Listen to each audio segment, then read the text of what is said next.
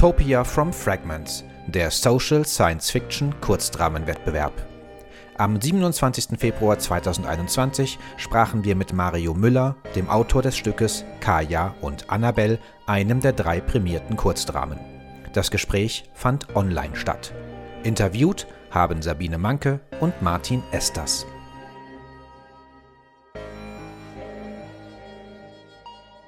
Eine Bitte hätte ich noch, ähm, dass wir, dass du vielleicht kurz sagst, was dein eigener ähm, Bildungs- und, und, und Berufshintergrund ist. Mhm. Einmal so komprimiert, dass wir das dann rausschneiden können und ganz an Anfang setzen. Okay.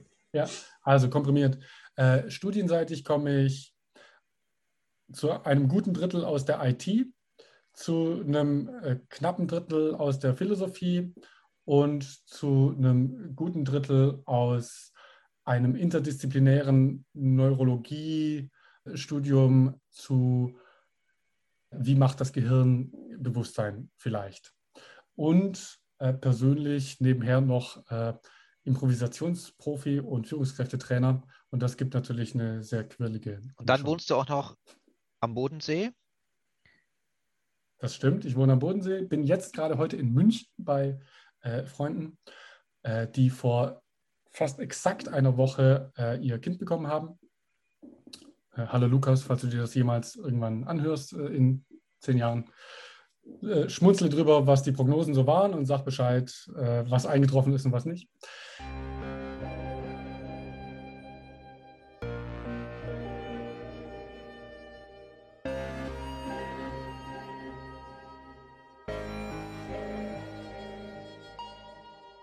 Wollen wir trotzdem irgendwie einmal, also aufnehmen und dann klatschen und dann, dass du es leichter synchronisieren kannst, falls du wirklich verschiedene Tonspuren von, verschiedenen.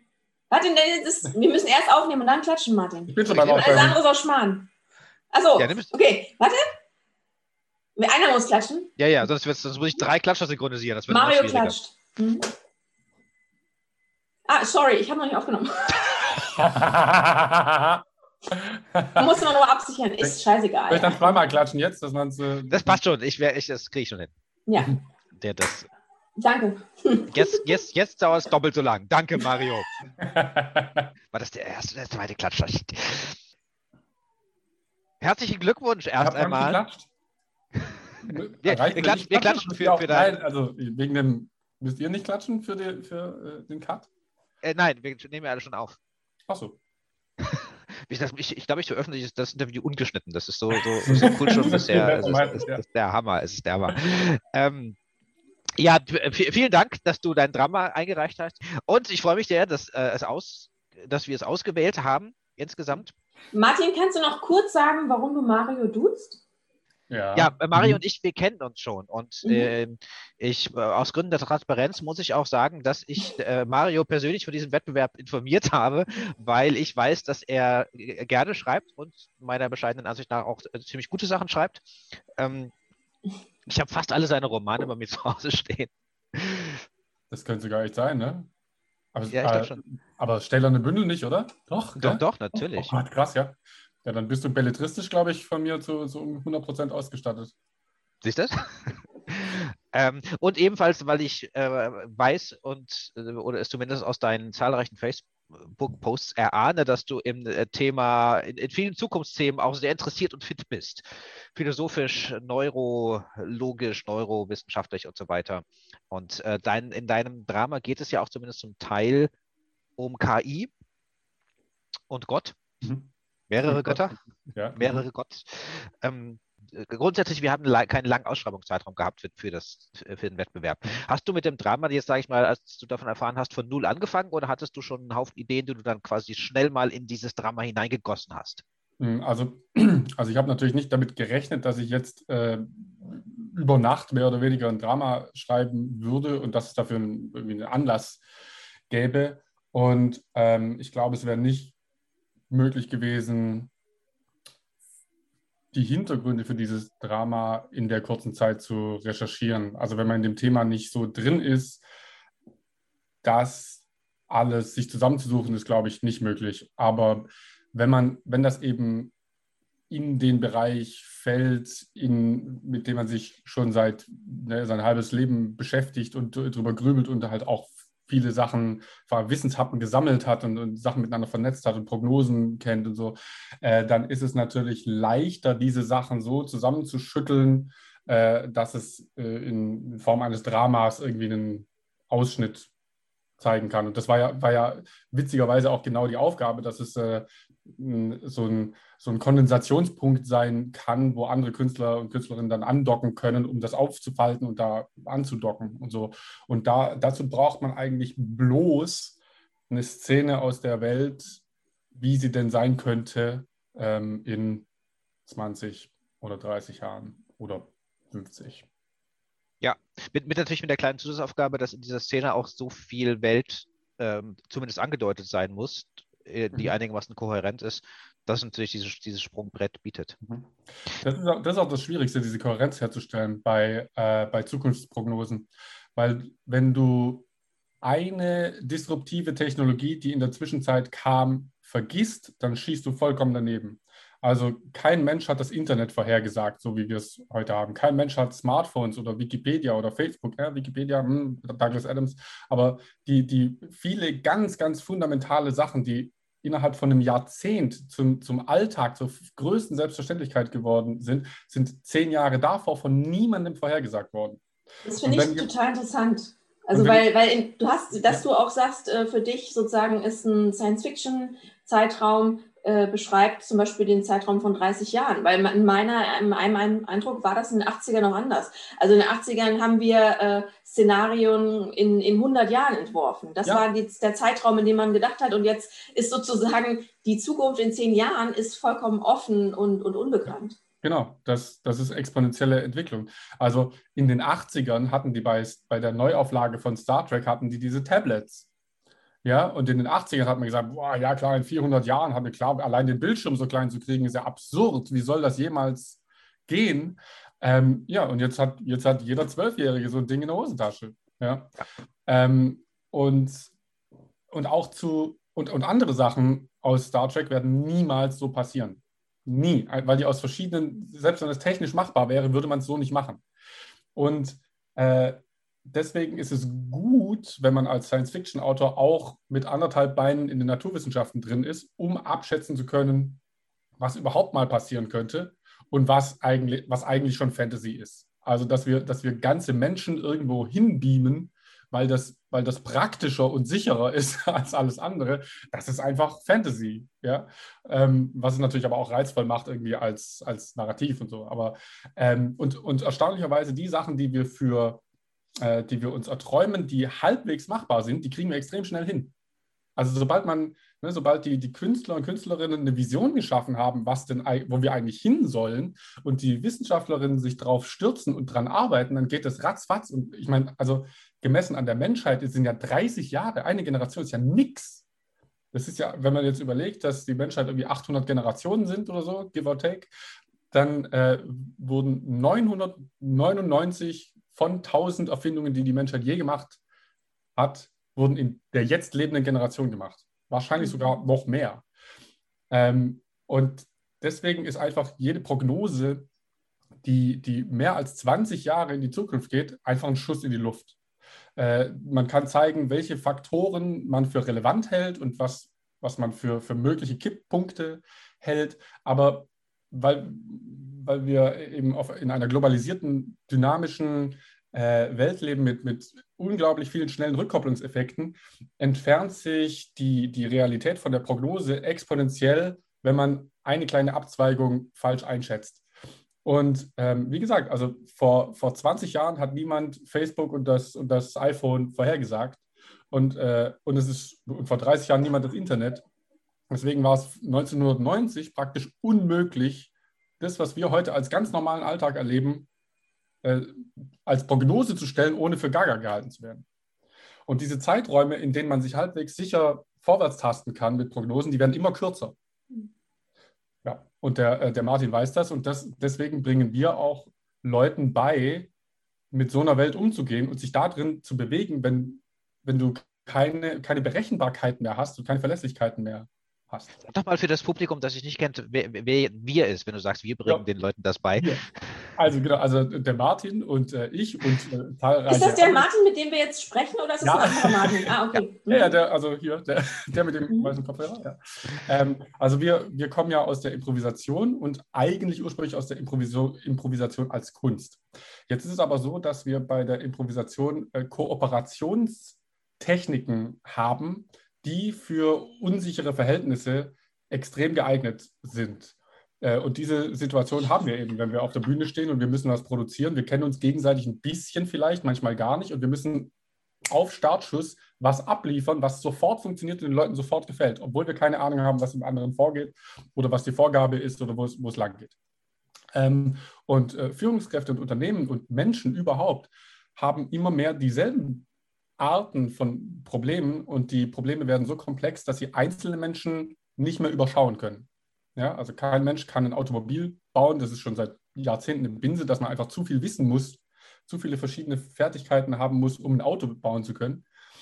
Ähm, dass man viele Gehirne miteinander koppeln muss, um das überhaupt das Thema beherrschen zu können.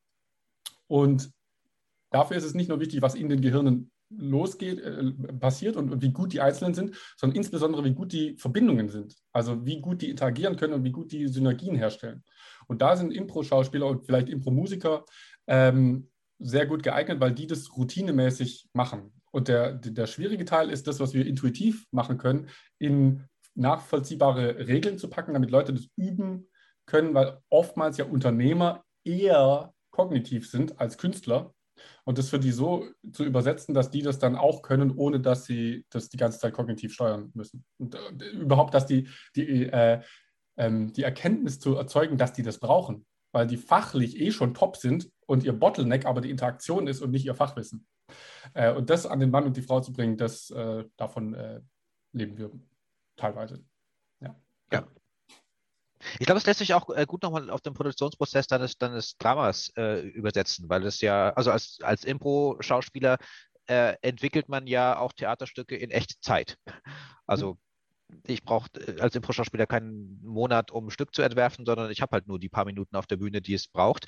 Äh, was meistens dazu führt, dass das Stück natürlich auch nicht so rund und äh, verschachtelt und in sich geschlossen sein kann. Mhm. Ähm, hat sich für dich dieser Prozess des Improvisierens bei dem Dramaschreiben, äh, gab es da eine Verknüpfung? Oder sagst du, ist doch, das Schreiben ist doch schon was ganz anderes? Ähm, das kommt darauf an. Ich versuche ich versuch immer verschiedene Techniken zu verbinden, wenn ich, wenn ich schreibe. Ähm, ich habe bei den Romanen zum Beispiel gemerkt, dass die Szenen, die mir in den Schoß gefallen sind, die sind immer viel lebendiger und, und, und griffiger und stringenter als die, die ich geplant und durchgezogen und verbessert und verbessert und verbessert habe.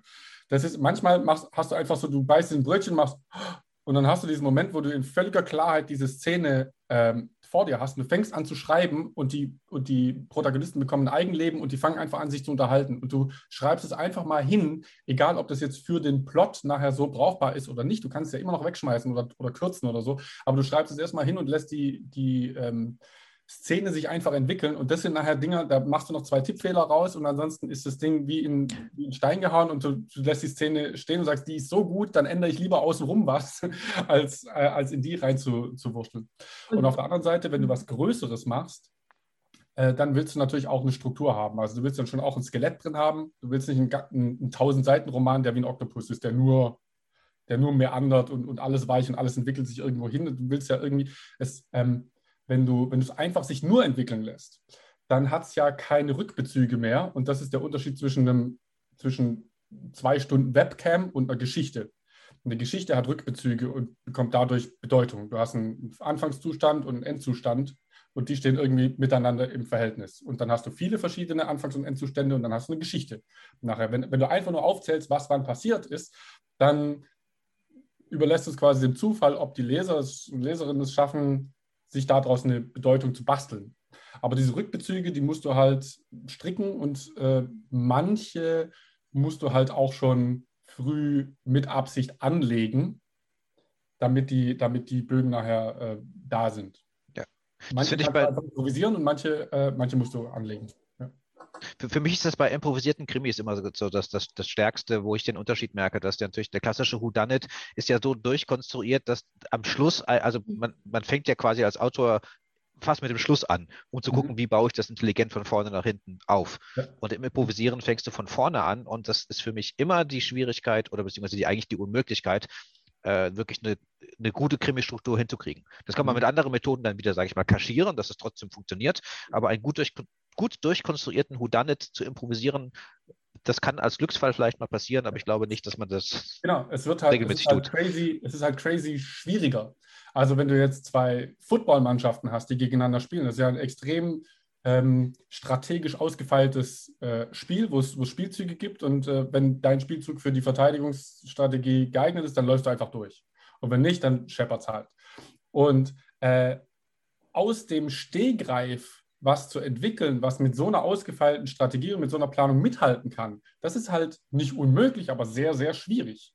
Äh, gestern ich, äh, war ich beim Impro-Festival online, habe einen ähm, äh, Workshop mit äh, Marvin Meinhold gemacht und da ging es um, um Erwartungen brechen und um Unwahrscheinlichkeiten. Und wir hatten dann das Bild des, des langen Passes. Also du schmeißt den Ball einfach, einfach mal extrem weit weg und die Leute denken erstmal, oh, wer soll denn den fangen? Und wenn der dann gefangen wird, dann ist es umso toller. Und das, es ist halt deshalb so spektakulär, weil es mit jedem Meter, den du ihn weiterschmeißt, wird es halt noch schwieriger für den anderen, den zu fangen. Und wenn er dann gefangen wird, ist es umso toller. Und es geht halt leichter mit Planung. Es gibt ja auch Impro-Kollegen, die teilweise mit Planung und mit Struktur und sowas arbeiten, um das eben wahrscheinlicher zu machen, dass der lange Pass ankommt.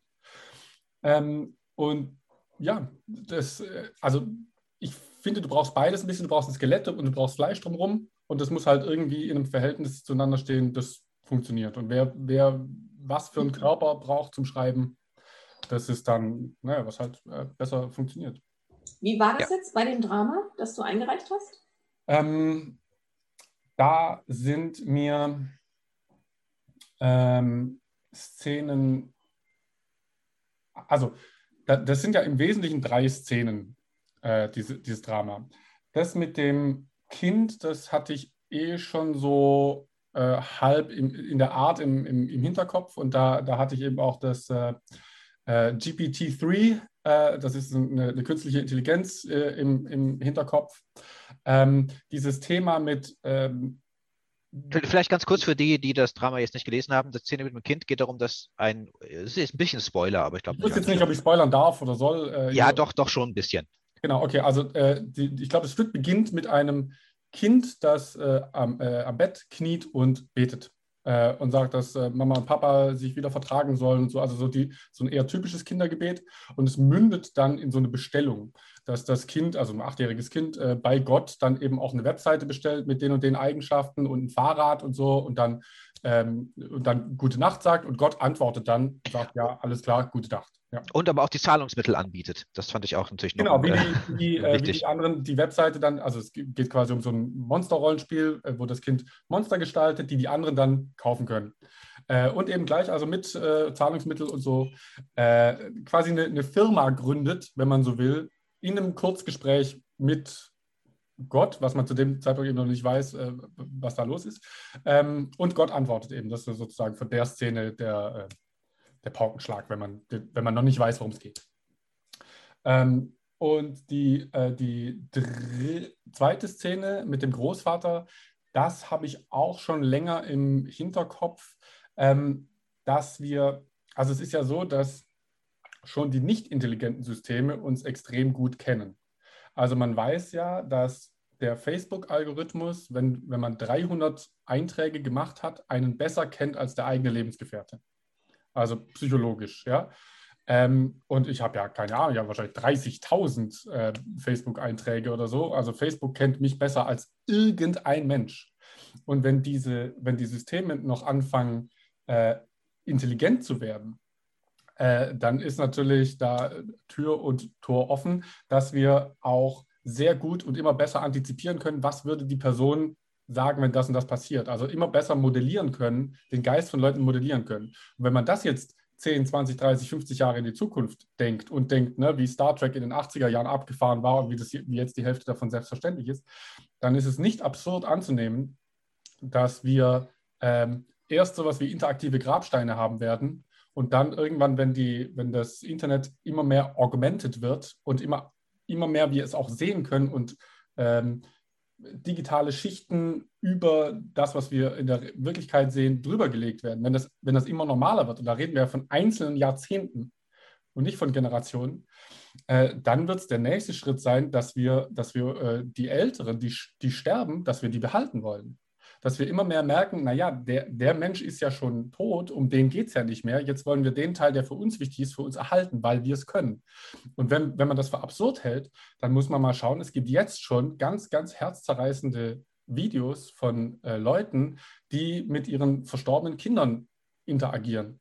Also ich habe ein Video gesehen von einer Frau, die hatte so eine äh, virtuelle Brille auf und die war in einem Raum und die haben eine Animation von ihrer verstorbenen fünfjährigen Tochter oder so gemacht und dann spricht die mit ihr und die antwortet auch und sie ne, versucht die halt zu halten. Das ist natürlich, also da muss man dann psychologisch auch gucken, ob das sinnvoll ist, also ob man, ne, ob man jetzt sagt, naja, vielleicht wäre irgendwie abschließen zu können besser als, als die langsame und qualvolle Methode. Aber ich könnte mir vorstellen, dass beides passiert und dass, es, dass zumindest viele Leute sagen, naja, okay, dann, dann behalten wir Opa eben äh, und dann wird daraus ein Geschäftsmodell werden, weil dann wird, wird es einen Server brauchen, auf dem Opa läuft und so zynisch das auch klingt, Leute werden es haben wollen. Die werden, die werden die sagen, ja, soll mein Kind ohne seinen Opa aufwachsen, ja oder nein? Ja, wenn ich die Wahl habe, wenn ich mir das leisten kann und wenn das geht, dann will ich das haben und dann ist der Opa eben da. Aber weil es halt schwierig ist, den in 3D und physisch greifbar da zu haben, wird er halt hinter einer Bildschirmwand oder auf der Wand oder als Projektion. Ne? Bildschirme werden ja, sind ja inzwischen bloß noch einen Millimeter dick. Du kannst ja eine, in 20 Jahren hast du eine Tapete, die, die Bildschirm ist. Und dann kann der eben mit dem Kind sprechen, zum Beispiel, und mit ihm Abendessen. Und das ist eben die Szene äh, Nummer zwei, äh, wo eine von den beiden Protagonistinnen mit dem Opa zu Abend ist, aber der Tisch mündet eben, geht durch die Wand und auf der anderen Seite ist eben der Opa. Und ähm, was auch immer mehr äh, sichtbar wird, ist, dass, dass der Turing-Test, ah, äh, vielleicht muss ich das erklären, also äh, Alan Turing hat vor 80 Jahren oder so einen Test erfunden, weit seiner Zeit voraus, und hat gesagt, okay, äh, wenn Maschinen irgendwann intelligent werden, wie kriegen wir denn raus, ob die ein Bewusstsein haben oder nicht? Und der hat damals schon, also 70 Jahre bevor es die ersten Chaträume gab, hat er sich ersonnen, okay, wir haben eine Chatroom und da sind zehn Leute drin, die sich miteinander unterhalten und einer davon ist eine künstliche Intelligenz oder hat der Computer. Und die Menschen haben Zeit, sich unterhalten und, zu unterhalten und die wissen, einer von ihnen ist ein Roboter letztlich. Und es geht darum, herauszufinden, wer ist die Maschine. Und wenn Menschen, also echte Personen, wenn echte Personen nicht in der Lage sind, herauszufinden, wer die Nicht-Person ist, dann sind alle da drin Personen. Ja? Also wenn, wenn ich den Unterschied nicht feststellen kann, dann ist es eine Person. Und jetzt auch gerade über GPT-3, wo wir hoffentlich gleich noch drauf kommen, äh, merkt man, dass ähm, es immer mehr darauf rausläuft, dass man sagt, der Unterschied wird unspürbar. Also ob jetzt dieser simulierte Opa hinter der Wand, ob der wirklich ein Bewusstsein und ein Erleben hat oder nicht, das kann ich gar nicht mehr feststellen, weil sein Verhalten so makellos personenartig ist, dass ich das nicht unterscheiden kann. Und er selber kann es auch nicht unterscheiden. Und was, was ist dann noch der Unterschied? Also wenn, wenn es vielleicht einen Unterschied gibt, es aber keine Möglichkeit gibt, den rauszufinden, was bleibt dann von diesem Unterschied übrig? Und das hat natürlich auch ähm, philosophische Implikationen, also dass man sagt, naja, darf, darf man den dann abschalten, wenn der nicht mehr gebraucht wird, irgendwie viel oder zu teuer wird oder weißt du, Kuckuck, ja. Also ähm, da, da kommt einiges auf uns zu und das war Szene 2. Äh, ich, äh, ja, ich, ich merke mir die Frage. Wir gehen mal zur Szene 3, ja. ja. Und, äh, und Szene 3, ähm, da habe ich lange, mh, hm, da habe ich ein bisschen länger gebraucht für die. Äh, da geht es um zwei Schwestern. Äh, letztlich ging es um zwei Schwestern. Ich habe die Protagonisten ein paar Mal, paar Mal gewechselt, weil da, da hatte ich die Hand nicht gleich drauf, worum es da gehen muss. Ähm, und das ist letztlich die, die runterkondensierte Auseinandersetzung von von Glaube und Wissenschaft. Also wenn man es ganz jetzt brutal runter, runterkürzt. Also, dass man sagt, das eine ist, wir vertrauen uns einer höheren Macht an äh, und, und holen unser seelisches Wohlbefinden über, über eine Projektion nach, nach oben oder nach höheren Werten. Und das andere ist, wir schauen uns die Welt an, wir bauen die auseinander, wir gestalten die so um, wie wir sie haben wollen und wir erzeugen das, was wir eigentlich haben wollen. Wir, wir bauen es selber. Und womit dann, womit jetzt vermutlich noch keiner rechnet, ist, dass wir es irgendwann schaffen könnten, diese Sachen zu bauen, die, die uns das tatsächlich de facto liefern, worauf wir in den, äh, in den religiösen Mythologien hoffen. Also wenn man sagt, ja, wenn wir Unsterblichkeit oder sowas ähnliches hinbekommen und alle Krankheiten heilen können und, äh, mit allen Menschen auf der Welt sprechen können ähm, und Trost bekommen und wirklich jemand immer da ist, der uns zuhört und der, und der über uns wacht und der uns zuschaut und der, und der uns äh, psychologisch unterstützt und der uns all das gibt, was wir im Gebet suchen, der das de facto macht, aber der eine Maschine ist, der wir, den wir gebaut haben und deswegen also eigentlich überhaupt nichts Höheres, dann gibt es da natürlich einen erheblichen Konflikt, weil die einen werden das umarmen und die anderen werden das verabscheuen. Da bin ich mir, also wenn das so käme, dann bin ich mir ganz sicher, dass es da erhebliche Konflikte gäbe und dass die einen sagen wollen, das müssen wir ausbauen, weil das ist das, das, ist das selbstgemachte Paradies.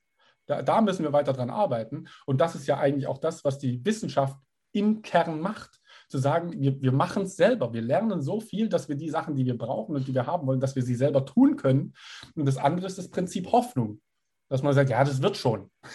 ja, und wir merken jetzt halt seit 200 Jahren, dass die eine die eine Variante extrem viel krasser zieht als die andere, so was reales Wohlbefinden und äh, Kindersterblichkeit und solche Zahlen und Bildung angeht und Eigenverantwortung, Wohlstand, bla. Ne? Also das, das eine ist offenbar viel, viel besser als das andere, aber trotzdem werden nicht alle das wollen. Äh, und deswegen habe ich es auch äh, an eine Bibelstelle angelehnt als, als Konflikt. Ich weiß nicht, ob das ein bisschen zu plump oder zu. zu du, du schmunzelst, du wirst es sicher gemerkt haben, aber ich weiß nicht. Erst als ich die Überschrift gelesen habe des Dramas. Danke, okay. Äh, ja, man weiß ja immer nicht, wie. Äh, wer, ja, ja. Nein, also tatsächlich, das haben ja mehrere gelesen und das war sehr unterschiedlich. Also ähm, ich glaube, am Ende wurde es allen dann klar, aber an, an welchen Stellen, an welchem Punkt ist. Und ich meine, jetzt gut, alle, die das Interview hören, werden es dann natürlich ahnen. Äh, von und, daher, und, Spoiler ruhig. Die schwierigste Regieanweisung ist natürlich, auf einer Bühne einen rauchenden Grill hinzubekommen. Das war von, von allen Sachen das, nehme ich an, aufwendigste. Aber äh, ich nehme an, es haben sich in meinem schwallartigen äh, Monolog jetzt äh, Fragen ergeben.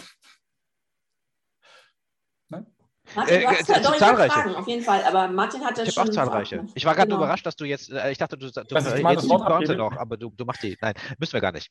Ähm, ich habe zahlreiche Fragen. Ich habe, ähm, wo fange ich denn ein? Ähm, ich, ich springe nochmal ganz an den Anfang zurück, weil wir haben ja ein bisschen Zeit, glaube ich. ähm, der, der Punkt, dass die ähm, das fand ich spannend, dass, dass, dass äh, die Zukunft äh, immer schwerer zu prognostizieren ist. Ich fasse das jetzt mal ganz platt zusammen. Ähm, da stellt sich bei mir die Frage, zwei Fragen. Erstens, inwiefern ist das wesentlich? Denn ich meine, letztlich, man, äh, also ich unterstelle es mal, du kannst gerne anderer Meinung sein, ähm, man schreibt die Geschichten ja für die Gegenwart. Also auch die, die vor 100 Jahren Science-Fiction-Romane geschrieben haben, mit 100 Jahren der Zukunft, haben ja nicht gedacht, oder mit 99 Jahren, wenn das jemand liest, der ist bestimmt total beeindruckt, wie richtig das war sondern man, man schreibt die ja für diesen Moment, in dem sie erscheinen. Und insofern ist es ja eigentlich auch relativ wurscht, äh, für wie lange sie, also nach wie weit sie pro, äh, prognostiziert sind. Ähm, und damit zusammenhängend, ich, äh, es gibt ja auch viele Beispiele von Sachen, die definitiv niemals mehr so passieren werden, hast du ja auch selbst schon gesagt. Und, äh, und, trotzdem, äh, da es ja nicht nur um Technik geht, in, sondern natürlich auch um menschliche Grundkonstellationen, sind diese Romane oder Entwürfe, finde ich, immer noch wichtig. Also mir, mir fiel jetzt gerade eben äh, von Philip K. Dick äh, Ubik oder Ubik, wie man das Ding ausspricht, äh, mhm. ein, der ist von 1966 und der hatte auch schon dieses Wir sprechen mit den Toten weil wir sie behalten wollen, thematisiert. Das ist natürlich technisch komplett sag ich mal, äh, also von heutiger äh, Gesichtspunkt aus wird das nicht so passieren. Äh, und ich glaube auch ja, ja. eher anders. aber das Thema war natürlich damals schon irgendwie da und die technischen Krücken, die er da jetzt genommen hat, die auch so ein bisschen das Magische mit reingehen, also ob das Science Fiction ist, darüber kann man sich auch noch streiten. Ähm, ob die jetzt realistisch sind oder nicht, ist ja irgendwie so ein, noch ein zweiter Punkt. Genau. Genau, also das kommt natürlich, also wir blicken ja auf unterschiedliche Arten und mit unterschiedlichen Funktionen in die Zukunft. Also es gibt ja Leute, die versuchen, seriöse Vorhersagen zu machen. Im Jahr 2030 werden, wird die globale Temperatur um, werden wir so und so viele Elektroautos haben. Die versuchen konkrete Zahlen zu erraten also zu, oder zu, äh, zu ermitteln, äh, um Orientierung oder die Illusion von Orientierung zu äh, bieten. Ähm, das ist ja das eine. Dann gibt es natürlich eben auch Geschichten und Geschichten sind eben oft äh, Hoffnungen oder Warnungen und die gelten natürlich für jetzt. Ja, also eine Prognose sollte ja normalerweise irgendwie neutral sein, dass man sagt, okay, also wie, wie sieht es in zehn Jahren aus, wenn wir das machen? Wie sieht es in zehn Jahren aus, wenn wir das machen? Hm, was machen wir? Und, äh, und Geschichten sind eben, die müssen auch emotionaler sein, weil die Leute sich emotional angesprochen fühlen müssen, um sich mit dem Thema auseinanderzusetzen, um eben ihre Hoffnungen und ihre Ängste irgendwie artikuliert zu sehen, um sich mit, damit auseinanderzusetzen. Ähm, und dann, dann geht es eben drum, ne? also Dystopie ist normalerweise eine Warnung, also 1984, eine äh, Utopie, hast du gesagt, äh, ist eine, äh, äh eine Utopie, äh, die, wo, wo, alles Happy Peppy Bear ist. Wie, wie, kommen wir dahin? Ja? Ähm, und was ich, was ich ganz erstaunlich finde, so als Randnotiz, ist, ich, ich habe das Gefühl, dass wir es immer schaffen, die krassesten Dystopien und die krassesten Utopien gleichzeitig parallel zu realisieren in einer Weise, die niemand vorhergesehen hat. Also nur mal ein Beispiel, Wissen und Überwachung. Äh, Maschinen und Großkonzerne wissen heute Dinge über uns in einem Ausmaß, wo die Stasi und die Gestapo, das wäre der feuchte Traum gewesen. Das war weit jenseits von dem, was sie sich vorstellen und erträumen konnten. Und gleichzeitig haben wir eine Freiheit, die äh, wir zu Zeiten von Stasi und Gestapo nicht im Ansatz hatten. Also Sachen, wir, wir schaffen es, die guten und die schlechten Seiten zu, rea zu realisieren und dadurch verschränken die sich und werden irgendwie parallel wahr in einer Weise, die wir nicht antizipieren konnten. Das, das hätte damals auch niemand geglaubt, dass das geht. Das sagt, ja, ja, der Computer weiß, was ich gerne esse und dann gibt er mir die richtige Werbung dafür und, äh, ne? und das finden viele aber gar nicht schlimm. Manche finden es schlimm, manche finden es nicht schlimm, aber das ist kein Problem, weil wir reden darüber oder schreien uns an im Internet oder so. Ja, ähm, ja äh, genau, das war eben, äh, die, die Geschichten sind äh, für die Gegenwart. Was war das zweite? Es waren quasi zwei Fragen. Das eine war, ähm, äh, Prognosen sind für die Gegenwart und das andere war? Ich glaube, das war beides. Okay, äh, gut. Ja. Ich, Sabine, wollte hast, gerne, ja. ich wollte da gerne einhaken, Bitte. weil ähm, du vorhin ähm, gesagt hattest, dass die eine Welt, also diese Welt, in der ähm, verletzte Systeme sozusagen die besten Entscheidungen für uns treffen, uns von unserer Sterblichkeit irgendwie befreien, ähm, dass die eine Seite so wahnsinnig viel attraktiver wirkt als die andere. Und ich fand das Interessante jetzt an deinem Kurzdrama, in dieser Auseinandersetzung zwischen Kaya und äh, Annabelle, dass tatsächlich diese beiden ähm, Systeme doch irgendwie sich ähnlich, sich ähneln. Und zwar, ähm, also ähm, in dem Sinne, dass, dass sie sozusagen sich auf dieses, was du beschrieben hast, als Hierarchiebildung, dass sie sich immer nach einem Oben ausrichten, äh, tatsächlich, dass sie sich da gleichen. Und ich fand es interessant, weil äh, die Frage der Vernetzung ja auch die sozusagen andere Optionen in sich behält. Also ist, du sprichst ja auch von dieser sozusagen sich eher in horizontalen äh, ähm, entfaltenden Vernetzung, aber dass letztlich sowohl Annabelle als auch Kaya die in dieser Maschinenwelt irgendwie total glücklich und zufrieden ist, dass die beide trotzdem, dass diese beiden Welten sich trotzdem irgendwie ähneln. Ist das was, was du angelegt hast oder was, was woran du glaubst, dass das so ist? Ähm, also das heißt, Annabels Welt wäre gar keine Gegenwelt zu der Welt, in der Kaya lebt. Ähm, naja, vom, von der Bedürfnisseite her äh, sind die sehr ähnlich. Also äh, wir sind ja als, als Rudeltiere, sind wir ja äh, soziale Wesen und haben äh, insbesondere als, weil wir Maschinen im Kopf haben, die die ganze Zeit antizipieren und die, die Sinn erzeugen, die, Fun die Funktion antizipieren und sagen, aha, die Biene und die Blume, okay, das hängt irgendwie, das machen die immer, das muss für irgendwas gut sein. Aha, da kommt dann Honig raus und dann geben die es den kleinen Bienen, aha, okay. Und das scheint, das ist eine Form von Sinn. Und äh, Sinn bauen wir auch irgendwie hierarchisch auf und haben irgendwie das Gefühl, ja, wo, und wofür ist dann das Ganze? Du, wofür sind dann die, die, Blumenwiese und die Bienen? Die sind, wofür sind die denn? Aha, der Bär frisst den Honig, aha, und dann, die, dann, dann stellen wir immer über höher geordnete Zusammenhänge her und dann, dann zielt das irgendwie so auf was und dann sagen wir, ja, dann muss doch, dann muss doch jetzt das irgendwie auf irgendwas zusammenlaufen. Und gleichzeitig haben wir ja auch ein extremes Bedürfnis nach Sinn, was unsere eigene, überhaupt unsere Existenz angeht. Also wo, wofür wofür das alles? Also als, ne, dass man immer sagt, einfach nur da sein, geht nicht. Ja, das ist das Buddhismus äh, oder Spiritualität. Äh, wir, wir wollen immer einen, einen Zeitpfeil haben, einen Funktionspfeil. Wo, wo, wo will ich hin? Wo, wofür ist, was ist der Endpunkt? Was ist, der, was ist, das, was ist das Ziel? Und das ist ja ähm, selbst im Buddhismus, zumindest so wie ich ihn verstehe, lässt mich auch noch. Ja, eigentlich genau, ja, genau. Dass man sagt, so hier, das, wir arbeiten das jetzt ab und dann ist, dann ist gut, dann ist irgendwie gut, so am Ende. Ja. Genau, also es ist auch so eine teleologische äh, Religion, Schrägstrich Spiritualität letztlich, ja. Ähm, und äh, das Bedürfnis nach was Höherem und nach, oder wenigstens nach Werten ist bei beiden da und stellvertretend eigentlich für alle Menschen. Also alle Menschen und da hinkt ja die Bedürfnispyramide ja äh, ziemlich. Also es ist ja nicht so, dass Leute, die den ganzen Tag damit beschäftigt sein müssen, Nahrung zu beschaffen, dass die keine höheren Bedürfnisse hätten. Die haben einfach keine Zeit, sich um diese anderen Bedürfnisse zu kümmern, weil die anderen dringender sind. Die sind nicht wichtiger, sie sind nur viel dringender. Ähm, also ich glaube, dass alle Menschen diese, diese Bedürfnisse nach was Höherem und nach Zusammenhalt, Autonomie und Sinn und, und äh, äh, haben. Und jetzt ist halt die Frage, äh, wie man das erfüllt. Und einfach mal sozusagen sein Bedürfnis in den Himmel zu projizieren, auf eine Wolke äh, und zu sagen, ja, da, da oben ist was. Und ich, ich ziehe das jetzt einfach durch. Ich, äh, ich lege jetzt fest, da ist was. Äh, da kann ich mich immer drauf, drauf ausrichten und, und, und äh, dran orientieren und, und mich dran hochziehen auch und, und äh, mich danach strecken. Und ich, ich werde ein besserer Mensch dadurch, dass ich mich danach strecke und dadurch werde ich besser äh, als, als Inspiration. Das ist vielleicht der, der Grundgedanke. Das hat natürlich dann auch wieder eine krasse Eigendynamik bekommen und tut auch Dinge, die wir vielleicht ursprünglich so nicht haben wollten. Äh, aber das soll jetzt keine fundamentale Religionskritik werden hier, sondern aber das ist ja erstmal so, dass man sagt, das Bedürfnis ist da und ich, ich tue was damit. Und wenn man das jetzt natürlich konsequent verfolgt und weiterentwickelt und gleichzeitig äh, diese unglaubliche Explosion der wissenschaftlichen Methode hat und von, von äh, ähm, Technologie. Und dann sagt, ja, also dieses Ding, was wir gerne haben würden, das können wir lösen und das hier und das hier und das hier und das hier. Und dann gibt es plötzlich Millionen Antworten auf Millionen von Fragen und immer mehr und mehr und mehr. Und wir können die Sachen, die wir als Bedürfnis so in den Himmel projiziert haben, so, ah, lass doch bitte, wenn, das wäre gut und so. Und dann kommt jemand und sagt, ja, habe ich.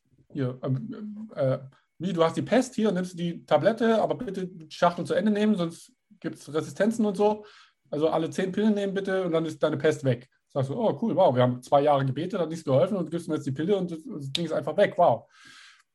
Ist ja ganz beeindruckend und, äh, und charmant. Und wenn man jetzt sagt, dass wir sieht, dass wir in der Komplexität der Probleme, die wir lösen können, immer weiter und immer noch schneller vorankommen, dann werden wir an unsere Grundbedürfnisse auch immer näher rankommen. Und dann hast du irgendwann, jetzt ein bisschen überspitzt dargestellt, äh, das Duell zwischen dem, den vielen Gottbildern, die wir haben, so ungefähr 5000 oder so, äh, wo wir unsere Bedürfnisse hinprojizieren und dann plötzlich diesem Ding, das absolut profan ist, weil es eine, eine, eine Ansammlung von Milliarden von Transistoren ist, die aber antwortet und die aber sehr gut antwortet und die dir die Dinge gibt, die du dir wünschst oder dir die Dinge gibt, die du in Wahrheit brauchst, weil es dich viel besser versteht als du selber und der perfekt, der, der best vorstellbare Mentor für dich ist. Ja, und es könnte sein, dass das Ding so, so gut ist, dass wir uns nicht mehr vorstellen können, ohne zu leben. Also ich meine, ne, alle sagen, ja, aber keiner redet mehr miteinander, weil wir die Smartphones haben. Ja, äh, doch, und trotzdem wollen sie eben alle haben. Und ein Punkt noch zu äh, befreit uns von der Sterblichkeit. Äh, das sind zwei Seiten hier. Also ähm, ein eine Emulation vom Opa zu machen, die so gut ist, dass selbst seine Frau und seine Kinder das nicht vom Original unterscheiden können, außer daran, dass er nicht altert, weil er immer gleich alt aussieht in der, in der Projektion oder dass er sich nach Tagesform aussucht, welches Lebensalter er gerade zeigt. Ähm, der Opa ist ja trotzdem tot. Mhm. Ne? Ja. Also die, die, die Idee, dass wir unser Bewusstsein irgendwann mal wohin laden können und dann ewig weiterleben, das ist absolut Fantasy mhm. und ist schon aus philosophischen Gründen und nicht aus ethischen Gründen, sondern aus, aus grundsätzlichen Gründen nicht möglich. Also nur weil ich mein Gehirn kopiere, heißt das nicht, dass dieses Gehirn nicht kaputt geht. Ja, also ich sterbe trotzdem, auch wenn für euch eine Kopie übrig bleibt, mit der ihr euch unterhalten könnt. Das ist für euch toll, aber für mich trotzdem blöd. Weil, ne, und das, der Teil, nach dem wir uns sehen, ist ja, dass wir nicht sterben. Ja, ich würde das mit der, mit der Schießplanke Nochmal? Sorry, mit, mit, mit, dem, mit dem Schiff-Beispiel äh, äh mal gegenfragen. Ähm, ich kann ja auch äh, ähm, einfach nur Stück für Stück des Gehirns immer mal so ein bisschen was austauschen. Ah, Theseus. Bitte? Theseus, Theseus Boot oder Theseus Schiff oder wie heißt Ja, irgend sowas, ich weiß gar nicht genau, wer es war. Aber ist das nicht eine, komme ich dadurch nicht raus, äh, indem ich dann äh, mich langsam, aber sicher transferiere in ein unendliches Bewusstsein? Also, es, gibt eine, es gibt eine Folge von Star Trek Deep Space Nine wo sie das tatsächlich machen. Da haben sie irgendeinen Botschafter oder so, der ist extrem wichtig für irgendwelche Verhandlungen und der hat irgendwie so eine fiese Gehirnzersetzkrankheit oder sowas. Und äh, weil sie ja wissen, wie man Gehirne macht, ja, es gibt ja Data als Androiden, der hat ein positronisches Gehirn. Das haben sie, glaube ich, nie so ganz genau erklärt, wie das funktioniert, aber es kann ähnliche Dinge wie ein Gehirn. Und was sie dann machen, sind Gehirnprothesen. Also die Teile, die kaputt sind, die scannen sie halt vorher ab, machen die raus und bauen dann eine Prothese ein, die das macht, was sein Gehirn vorher gemacht hat. Und äh, dann müssen sie Schritt für Schritt sein Gehirn ersetzen. Und dann kommt natürlich die ethische Diskussion auf, die sie haben wollten von, von Anfang an. Wir sagen, ja, wann ist er denn noch er selber und wann ist es einfach nur eine Maschine, die so tut, als wäre es er? Und ähm, Star Trek macht das auf eine mutige und wie immer sehr naive Art und Weise. Äh, das, da, da, da, spielen oft so, so alte Vorstellungen von, von äh, äh, Vitalismus und, und, äh, äh, und, und, und Seele und sowas ähm, rein. Also wenn wir es wenn schaffen würden, dass die einzelnen Neuronen nicht mehr kaputt gehen, oder dass man sagt, ich nehme das Neuron raus und ersetze es durch ein Plastikneuron, das an derselben Stelle auf die gleiche Art vernetzt ist, und so mache ich das Schritt für Schritt für Schritt für Schritt, dann glaube ich, könnte es, dann, das könnte klappen. Wenn das, es muss halt auch eine ähnliche Elastizität haben, äh, damit du dich weiterentwickeln kannst und nicht einfach nur ne, stur dein, äh, immer, dasselbe, immer die gleichen Sprüche machst oder so. Es gibt ein paar technische Herausforderungen, aber es, äh, es gibt, gibt, möglicherweise genau. einen Ausweg. Frag Elon Musk, der wird sich da ganz äh, optimistisch drüber äußern, aber das könnte, also genau, so die Theseus-Boot-Variante, die könnte klappen, aber, eine, aber das, äh, das Ding zu kopieren äh, wird, wird nicht helfen. Genau. Ja. Mhm. Gute Idee. Ne? Müssen wir sich mal dran setzen.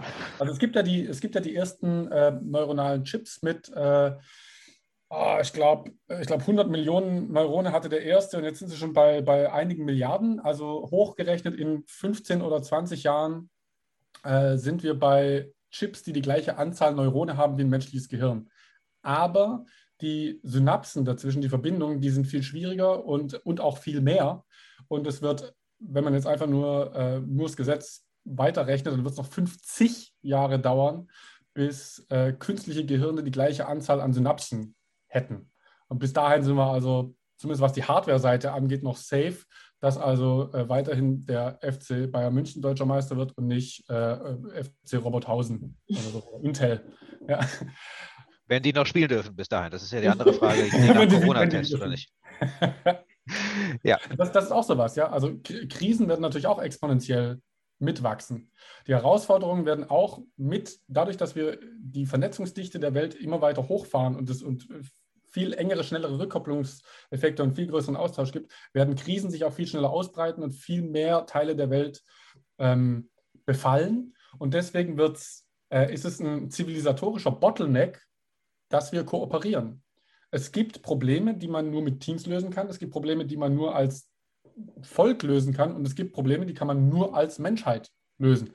Armut zum Beispiel ist was, was man national nicht lösen kann äh, oder Steuern, im Grunde Steuern. Solange es noch ein Steuerparadies gibt, kriegen wir das Geld nicht. Ja? Also es gibt Sachen, die kann man extrem leicht lösen, wenn alle an einem Strang ziehen. Und das ist die eigentliche Herausforderung. Pazifismus zum Beispiel, wahnsinnig schöne Idee, funktioniert aber nur, solange keiner auf die Idee kommt, ja, aber wenn ich jetzt dieses Brett nehme und dir auf den Kopf haue, dann bin ich der Chef. Und es wird immer Leute geben, die der Chef sein wollen. Und wir brauchen Waffen gegen diese Leute, das Problem ist, dass diese Leute dann auch diese Waffen haben und das, deswegen hast du dann wieder einen, äh, einen, Wettbewerb. Und sobald wir uns einigen würden, dass wir uns alle nicht mehr auf den Kopf hauen, hätten wir unfassbare Mittel für Fortschritt, Technologie, auch sozialen Fortschritt in der Hand. Da wär, wären solche Kleinigkeiten wie Welthunger oder Krankheiten oder so, wäre von heute auf morgen wäre weg. Aber das ist eben sehr, sehr schwierig zu machen, weil wir äh, in Technologie sehr, sehr, sehr, sehr schnell äh, uns entwickeln und die, die anderen Entwicklungsfelder, Kultur und, und äh, Soziales zum Beispiel, im Verhältnis extrem hinterherhängen. und das natürlich auch noch global in unterschiedlichen Geschwindigkeiten und Richtungen sogar. Und das ist, das bleibt halt knifflig. Gell?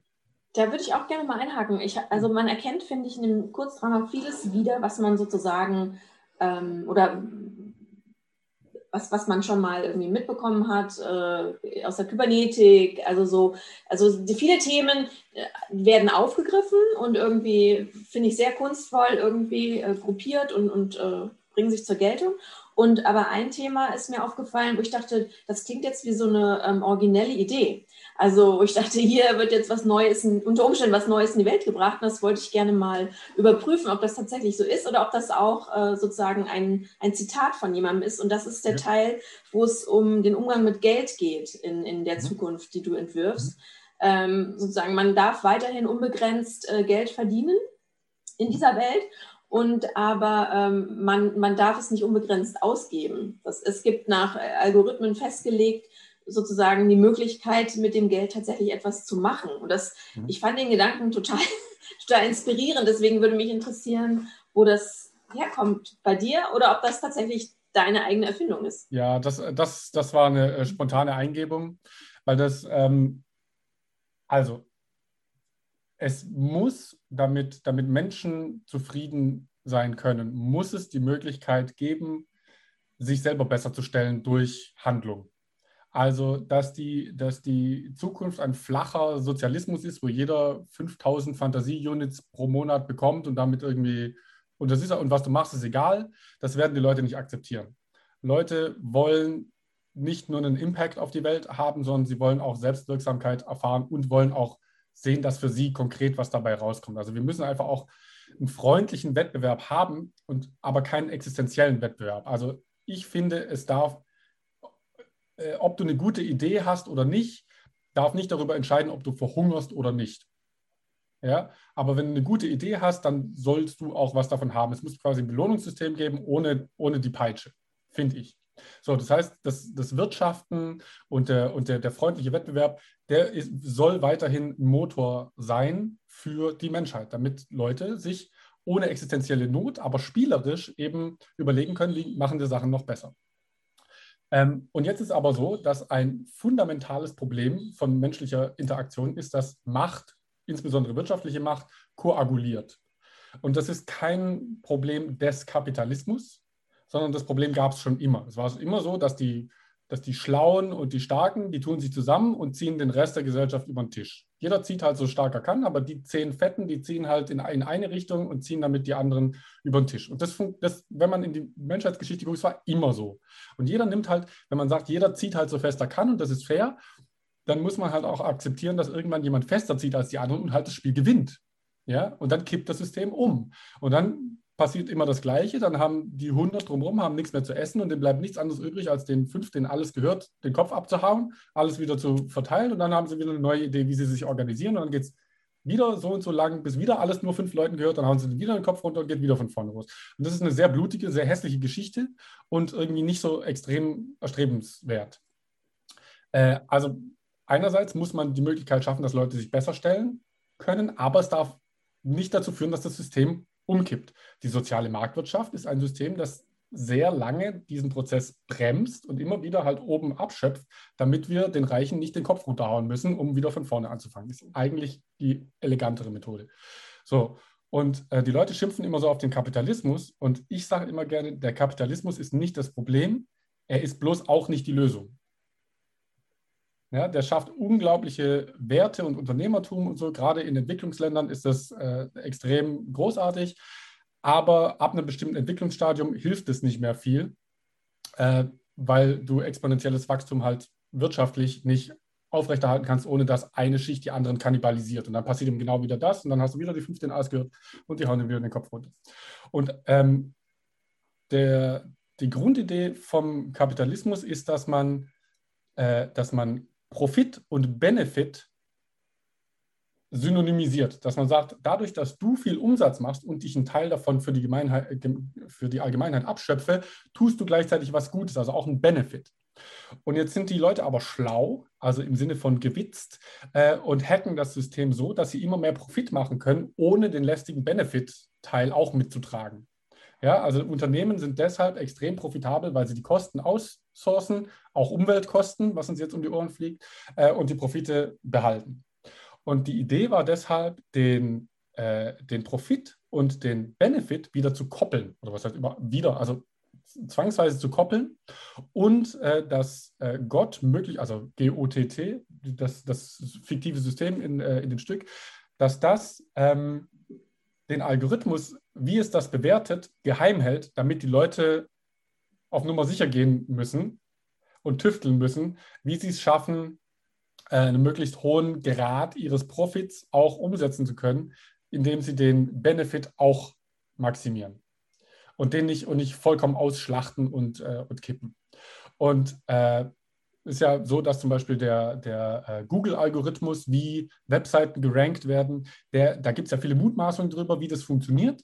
Aber nur Leute bei Google wissen wirklich, wie der das konkret macht. Damit Leute das nicht hacken und so blind darauf optimieren und damit den, den Algorithmus eigentlich außer Kraft setzen, weil du willst ja einen soften Anreiz in eine bestimmte Zugrichtung haben und dann die Leute dazu bringen, dass sie den freiwillig antizipieren und erfüllen. Und deswegen ist der Algorithmus äh, geheim. Das heißt, es muss irgendwas Soziales sein, ich muss irgendwie was Gutes machen. Jetzt investieren wir mal in dieses Projekt. Aha, da ist der Benefit gestiegen. Okay, das war also gut.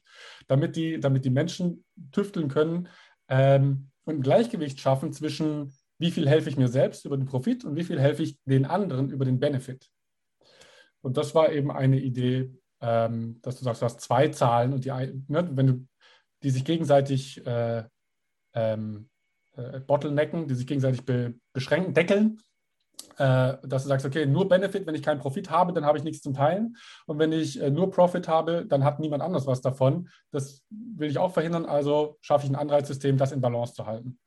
Ja, und ähm, das, also das war, war, ich weiß nicht, ob ich der Erste bin, der die, der die äh, Idee hatte, das weiß man ja nie. Äh, jetzt hat der Martin mir ja gesagt, dass äh, Philipp K. Dick äh, die andere Idee auch schon vor mir hatte. Das passiert mir leider sehr oft. Ich bin dann auch immer persönlich beleidigt, wenn jemand eine gute Idee vor mir hatte.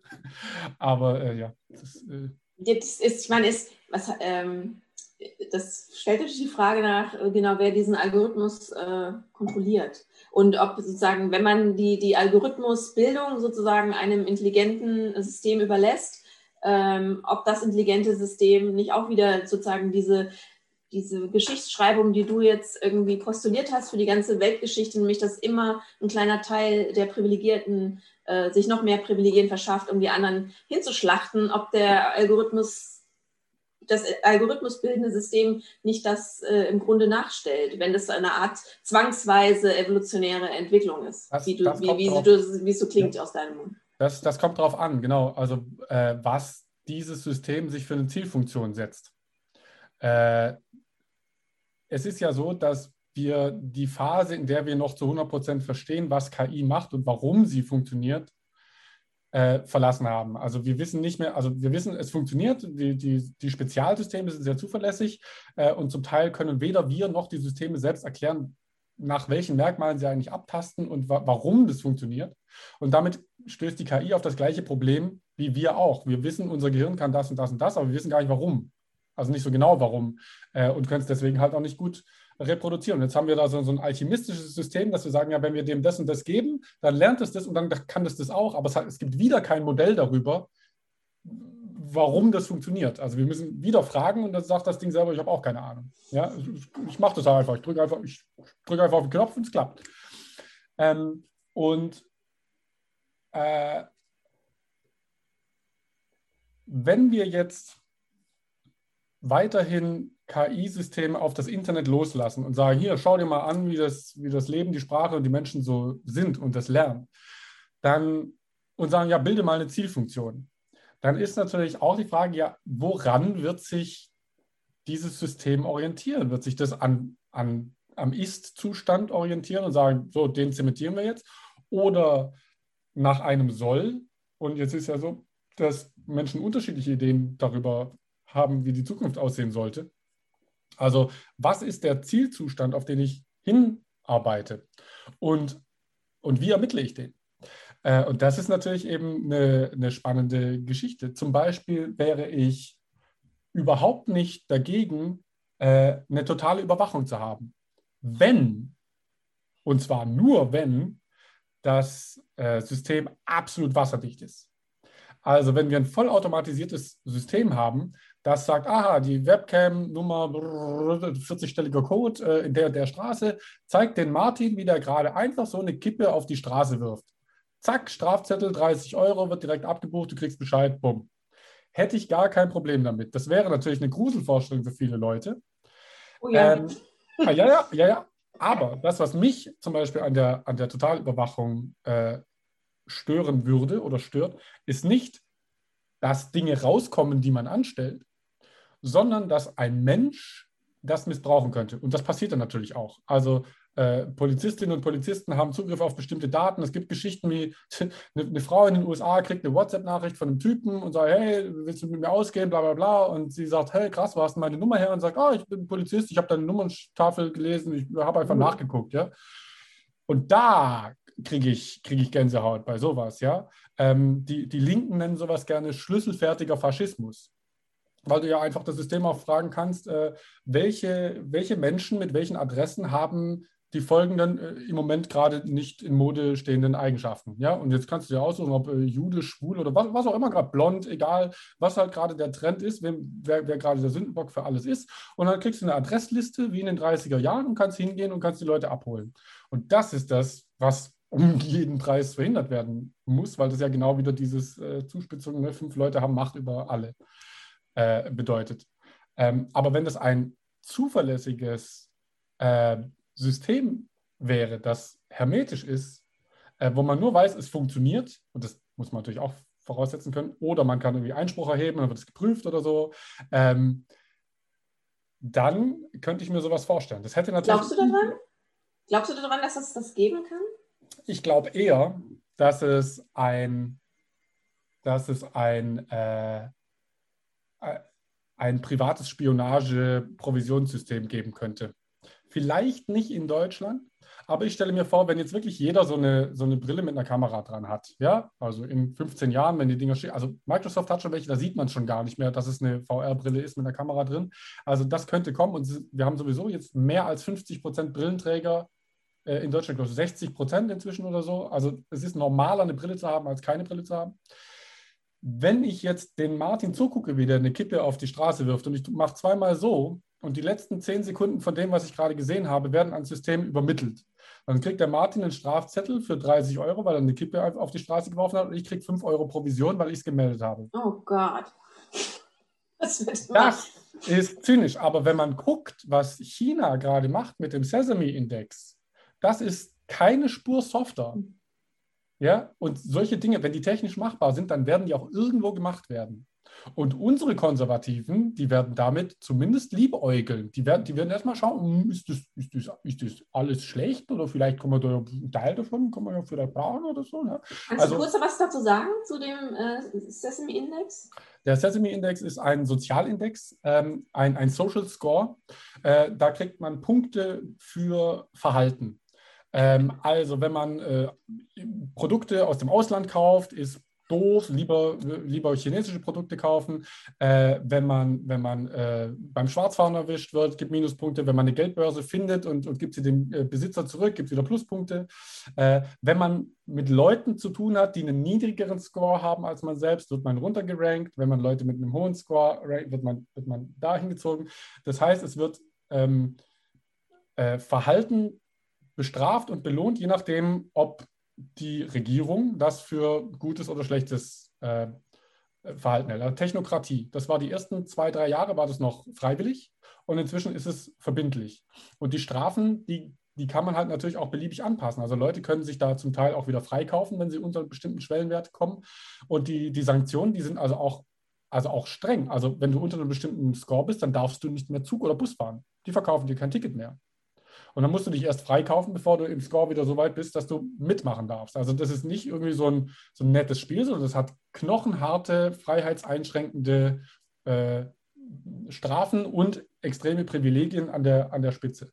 Sind die Regeln äh, da transparent oder ist das wie bei der Schufa? Ich glaube, das ist, äh, ich glaube, das ist transparent. Da, da habe ich mich noch nicht erkundigt, aber ich glaube, die, äh, ich glaube, die Regeln sind, äh, sind klar. Und die Leute haben das natürlich auch gamifiziert am Anfang. Die haben gesagt, wow, cool, lass mal gucken, was wir, was wir da rauskitzeln können und wie viel Score wir machen können. Ja, und das sind ja nicht alle Leute äh, jetzt rebellische Demokraten in einem kommunistischen System, sondern die sagen, ja, ich, ich probiere das aus, ich finde es gut. Ja, und wenn du es natürlich als erster früh ausprobierst, kriegst du natürlich auch schon mal Bonuspunkte, ne? Hast schon mal Vorsprung vor den anderen, die es erst machen, wenn sie müssen und so. Also und, und es ist ja auch so, dass in vielen Gesellschaften, also in, eigentlich in der Mehrheit der Gesellschaften, zählt der Staat und die Gemeinschaft mehr als das Individuum bei uns. Das ist für uns eine inzwischen kontraintuitive Annahme, dass die Gemeinschaft wichtiger ist. Das klingt für uns nach, nach Faschismus, wenn du sagst, ich muss machen, was die anderen sagen, weil das für den Volkskörper irgendwie besser ist oder so. Das klingt für uns äh, gefährlich. Und für, äh, für Chinesen zum Beispiel, nicht für alle natürlich, kannst du nicht eine Milliarde Leute über einen Kamm scheren, aber, aber die haben kulturell einen viel höheren Wert, sich unterzuordnen, sich anzupassen und ein stromlinienförmiges und gutes Mitglied der Gesellschaft zu sein. Also es ist nicht so, bei, bei denen kam dieses, dieses, äh, diese Soziometrie und diese, diese Technokratie ganz anders an als bei uns. So wie Roboter in Japan ganz anders ankommen als bei uns. Ja? Wir, machen Bild, wir machen Filme wie Terminator äh, und, in, und in, äh, in Japan, da ist der, ist der Roboter immer der Retter und der Freund und der Helfer und der, der, der sich um die Senioren kümmert. Ja? Die haben da einfach ganz andere Grundvoraussetzungen, sich mit solch, sich solchen Themen anzunähern. Ähm, ja, und es ist natürlich auch was anderes, ob du 80 Millionen Leute verwalten musst oder anderthalb Milliarden. Ja, das hat einfach andere, andere Implikationen. Ähm, und deswegen ist es absolut vorstellbar, dass solche Sachen kommen. Äh, und überleg mal, da werden Leute ein Geschäftsmodell draus machen. So wie Überfahrer sagen, ja, ich bin ja sowieso unterwegs, dann kann ja auch jemand mitnehmen. Kannst du sagen, ja, wenn ich sowieso sehe, dass die Leute sich daneben benehmen, mache ich zweimal so, klick, schick das und verdiene mir einen Fünfer dazu. Und dann, dann bin ich einfach den ganzen Tag, ich bin in schlechten Vierteln unterwegs und mache und gucke einfach nur. Das Überwachungssystem, was du eben nanntest, das jetzt nicht mit diesen persönlichen äh, äh, also Gerichten arbeitet. Bitte? Sesame, meinst du jetzt das chinesische? Nee, nein, das ist das Fiktive, wo du sagtest, du hättest mhm. eigentlich gar nichts dagegen, in, äh, wenn, wenn das ein wasserdichtes System wäre. Ja. Ähm, da da die, die Frage, wer pflanzt denn diesem System die Werte ein? Macht es das selber? Machen ähm, wir das naja. in einer großen demokratischen Versammlung? Also Oder, Werte, Werte brauchst du ja in dem Moment noch nicht. Du müsste, also Gesetze wäre ja schon mal was.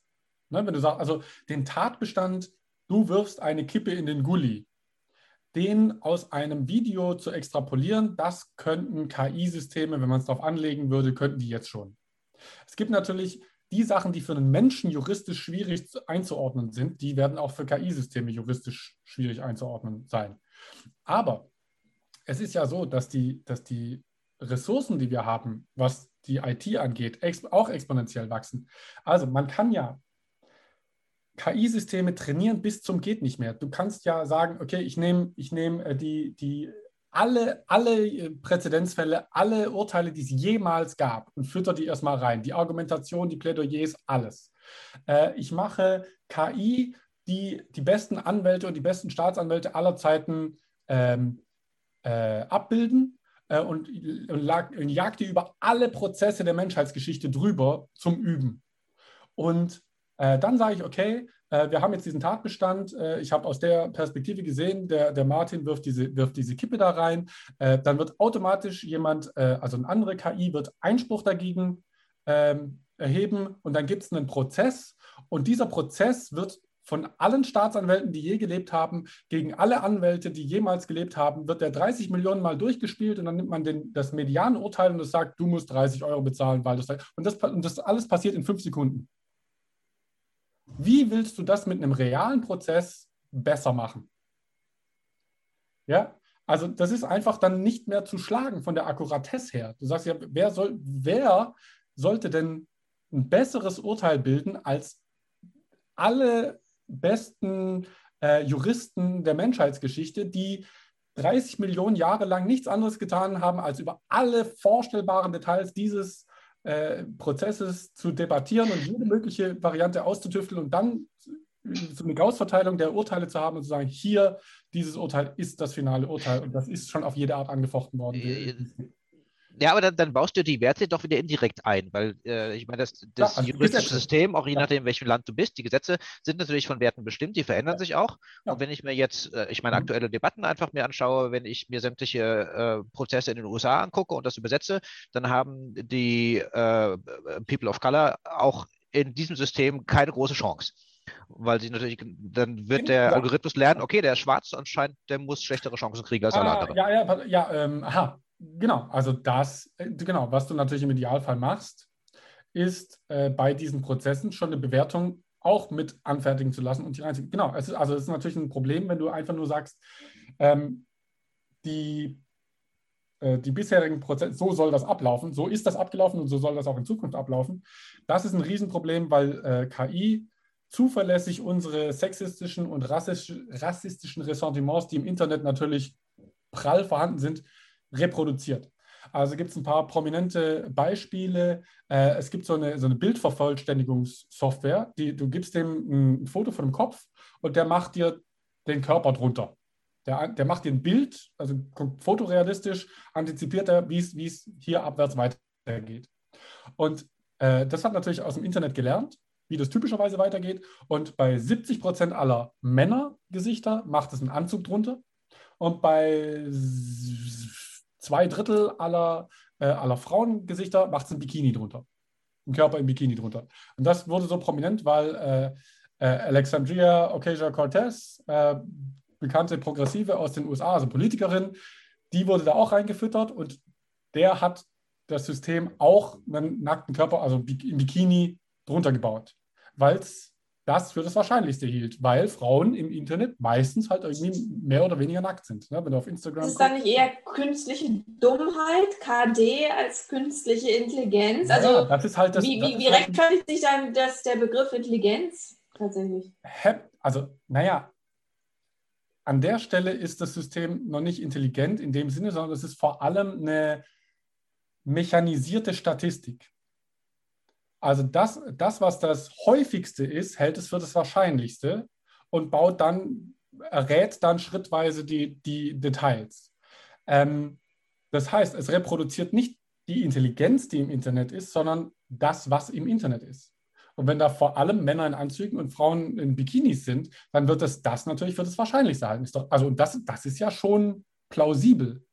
Und das zeigt uns natürlich auch auf und auch äh, diese ganzen äh, antimuslimischen äh, äh, Ressentiments, die werden auch von KI-Systemen zuverlässig reproduziert oder dass, oder dass äh, dunkelhäutige Menschen keine Kredite bekommen in den USA. Ne? Da, da, schaut man eben drauf, das hat äh, Richard Socher in seinem ähm, Podcast auch thematisiert. Und das ist natürlich was, wenn du das nicht willst, dann musst du das der KI ähm, erklären.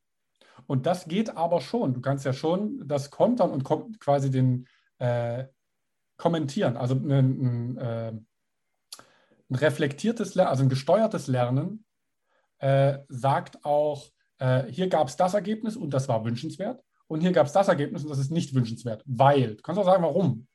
Ja, ähm, also letztlich ist es die Aufgabe, bleibt es die Aufgabe des Gesetzgebers, Gesetze zu erlassen und die KI wäre dann nur die Exekutive, die sagt, ja Moment, aber das hier, dieser Sachverhalt, der verstößt gegen das Gesetz. Zack. Was gibt es da für ein Strafmaß? War das jetzt ein besonders krasser Fall oder ein softer Fall oder ein Grenzfall? So, dann wird es 10 Millionen Mal durchgespielt und dann sagt man, okay, äh, sind doch keine 30 Euro, sind bloß 28 Euro oder so. Ähm, also genau, also die Gesetze selber zu machen, das wäre nochmal, also es ist ja schon für uns ein Riesenschritt, uns vorzustellen, in ein Flugzeug zu steigen, wo kein Mensch als Pilot mehr ist. Obwohl wahrscheinlich in ein paar Jahren wahrscheinlich auch jetzt schon, künstliche Systeme zuverlässiger wären als Menschen. Trotzdem fällt uns es extrem schwer, uns das vorzustellen, dass das besser wäre und dass wir dem vertrauen würden. Äh, und jeder, jeder dieser Schritte, dass man sagt, die Exekutive wird automatisiert und die, die, die Gesetzgebung wird automatisiert, das ist natürlich ein, ein Ausmaß an Abhängigkeit, das extrem viele Menschen pauschal ablehnen werden wo es massive Widerstände, also ich würd, wüsste auch nicht, ob ich das äh, wollen würde, ja.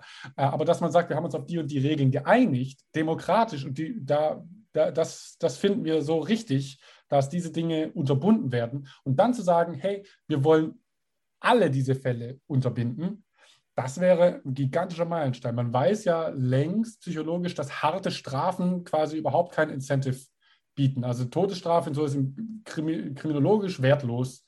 Äh, das sorgt nur dafür, dass, dass, die, äh, dass die Täter lieber auf die Polizisten schießen, um, um irgendwie noch davon zu kommen, weil sie wissen, sie werden sowieso umgebracht, wenn sie, wenn die sie erwischen.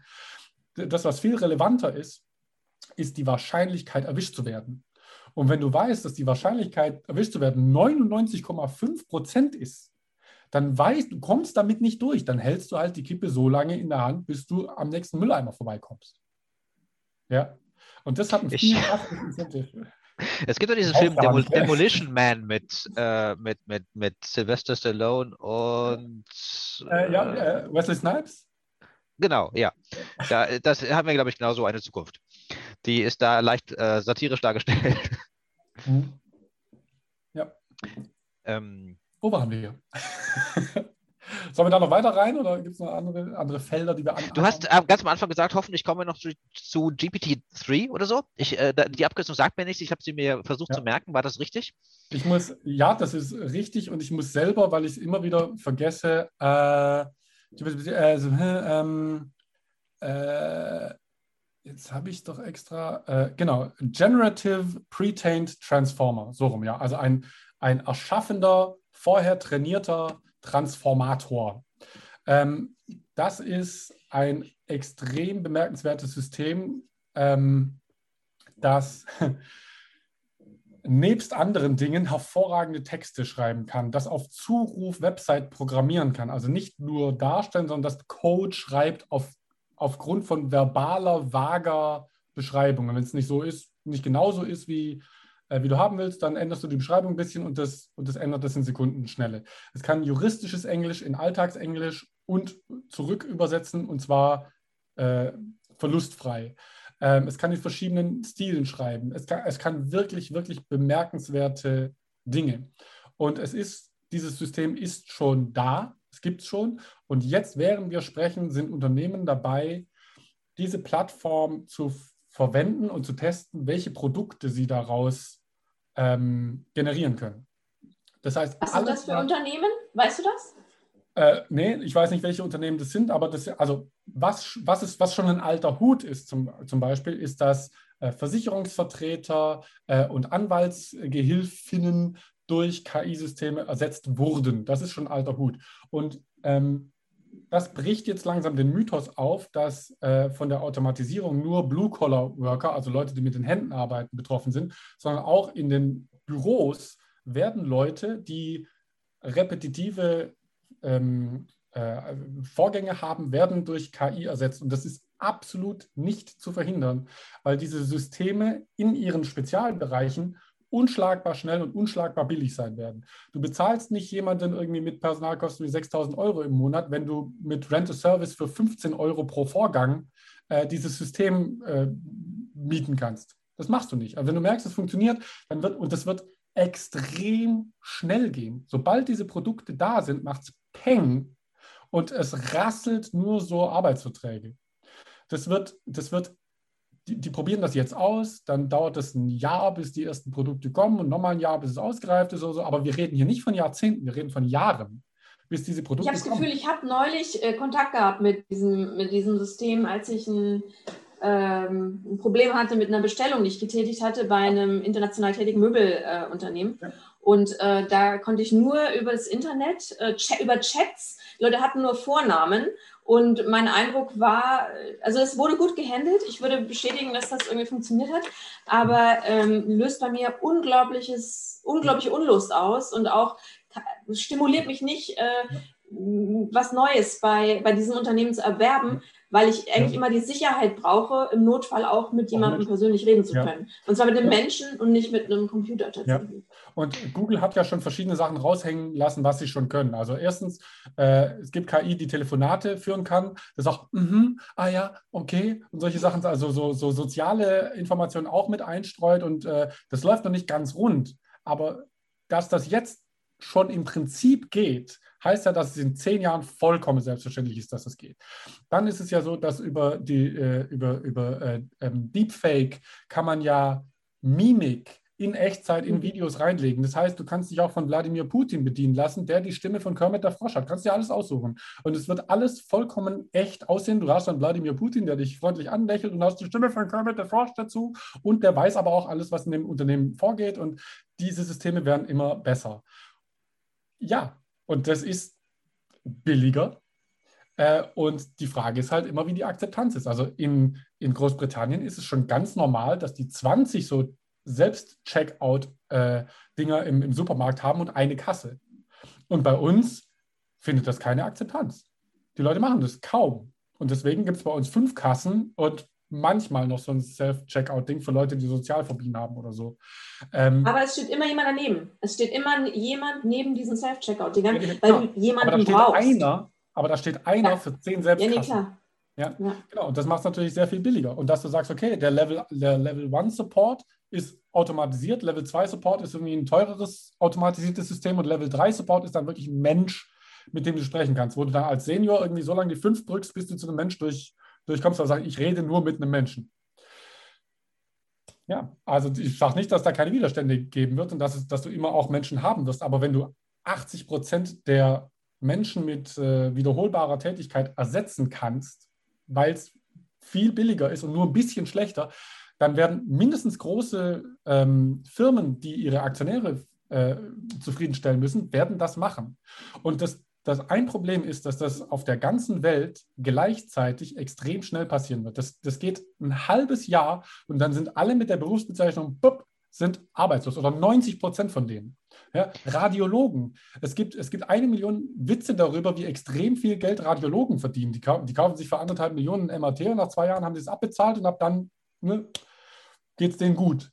Äh, und Radiologen sind hochspezialisierte, gut ausgebildete Leute, die Stand jetzt zu Recht sehr viel Geld verdienen. Aber jetzt schon sind die KI-Assistenzsysteme besser darin, bestimmte Sachen zu erkennen äh, als, als Menschen. Zumindest als die meisten Menschen. Äh, vor allem sind sie besser darin zu sagen, ah, hier, das da sieht komisch aus und das da sieht komisch aus. Schau dir das mal, schau mal hier und schau mal da, ob, dann, ob du nicht da, da was erkennst. Ja? Also so gerade so Pre-Scanning oder schon mal zu sagen, ah, das könnte Tumor sein oder da könnte angebrochen sein oder so. Ähm, diese Sachen sind jetzt schon viel besser. Selbst psychiatrische Gutachten gibt es KI-Systeme, die besser sind als Menschen, die mit Leuten reden. Äh, die, die Merkmale von, von aufkommenden äh, äh, Psychopathologien bemerken, die der Wissenschaft unbekannt waren. Also gibt so es so ein äh, Ding, da haben sie 30.000 äh, Interviews reingefüttert, ähm, wo äh, die, die Psychiater geführt haben, um festzustellen, ob Leute dabei sind, eine Psychose zu entwickeln. Ähm, und die, die KI, die sie damit gefüttert haben, die hatte eine bessere Trefferquote nachher als die, als die guten Psychiater und hat zwei Merkmale entdeckt, auf die es sich stützt beim Erkennen dieser aufkommenden Psychose. Und eins war ein bekanntes Merkmal, semantische Verflachung, dass die Leute anfangen, unspezifischer und vager zu, zu sprechen. Das war den, den Psychologen und Psychiatern bekannt. Und das andere ist, und da rätseln die Leute immer noch drüber, woher das genau kommt, ist, dass Leute, die im Begriff sind, eine Psychose zu entwickeln, dass die überproportional viele Begriffe verwenden, die mit Geräuschen assoziiert sind. Also knuspern, knispeln, zischen, knacken, solche Worte verwenden die mehr, signifikant mehr, als Leute, die keine, die nicht im Begriff sind, eine Psychose zu entwickeln. Ne? Der, Ah, der. Erfolg gibt ich Systemen sehr. recht, das ist quasi belegbar, empirisch belegbar, aber wir wissen gar nicht, wieso das so ist. Ja?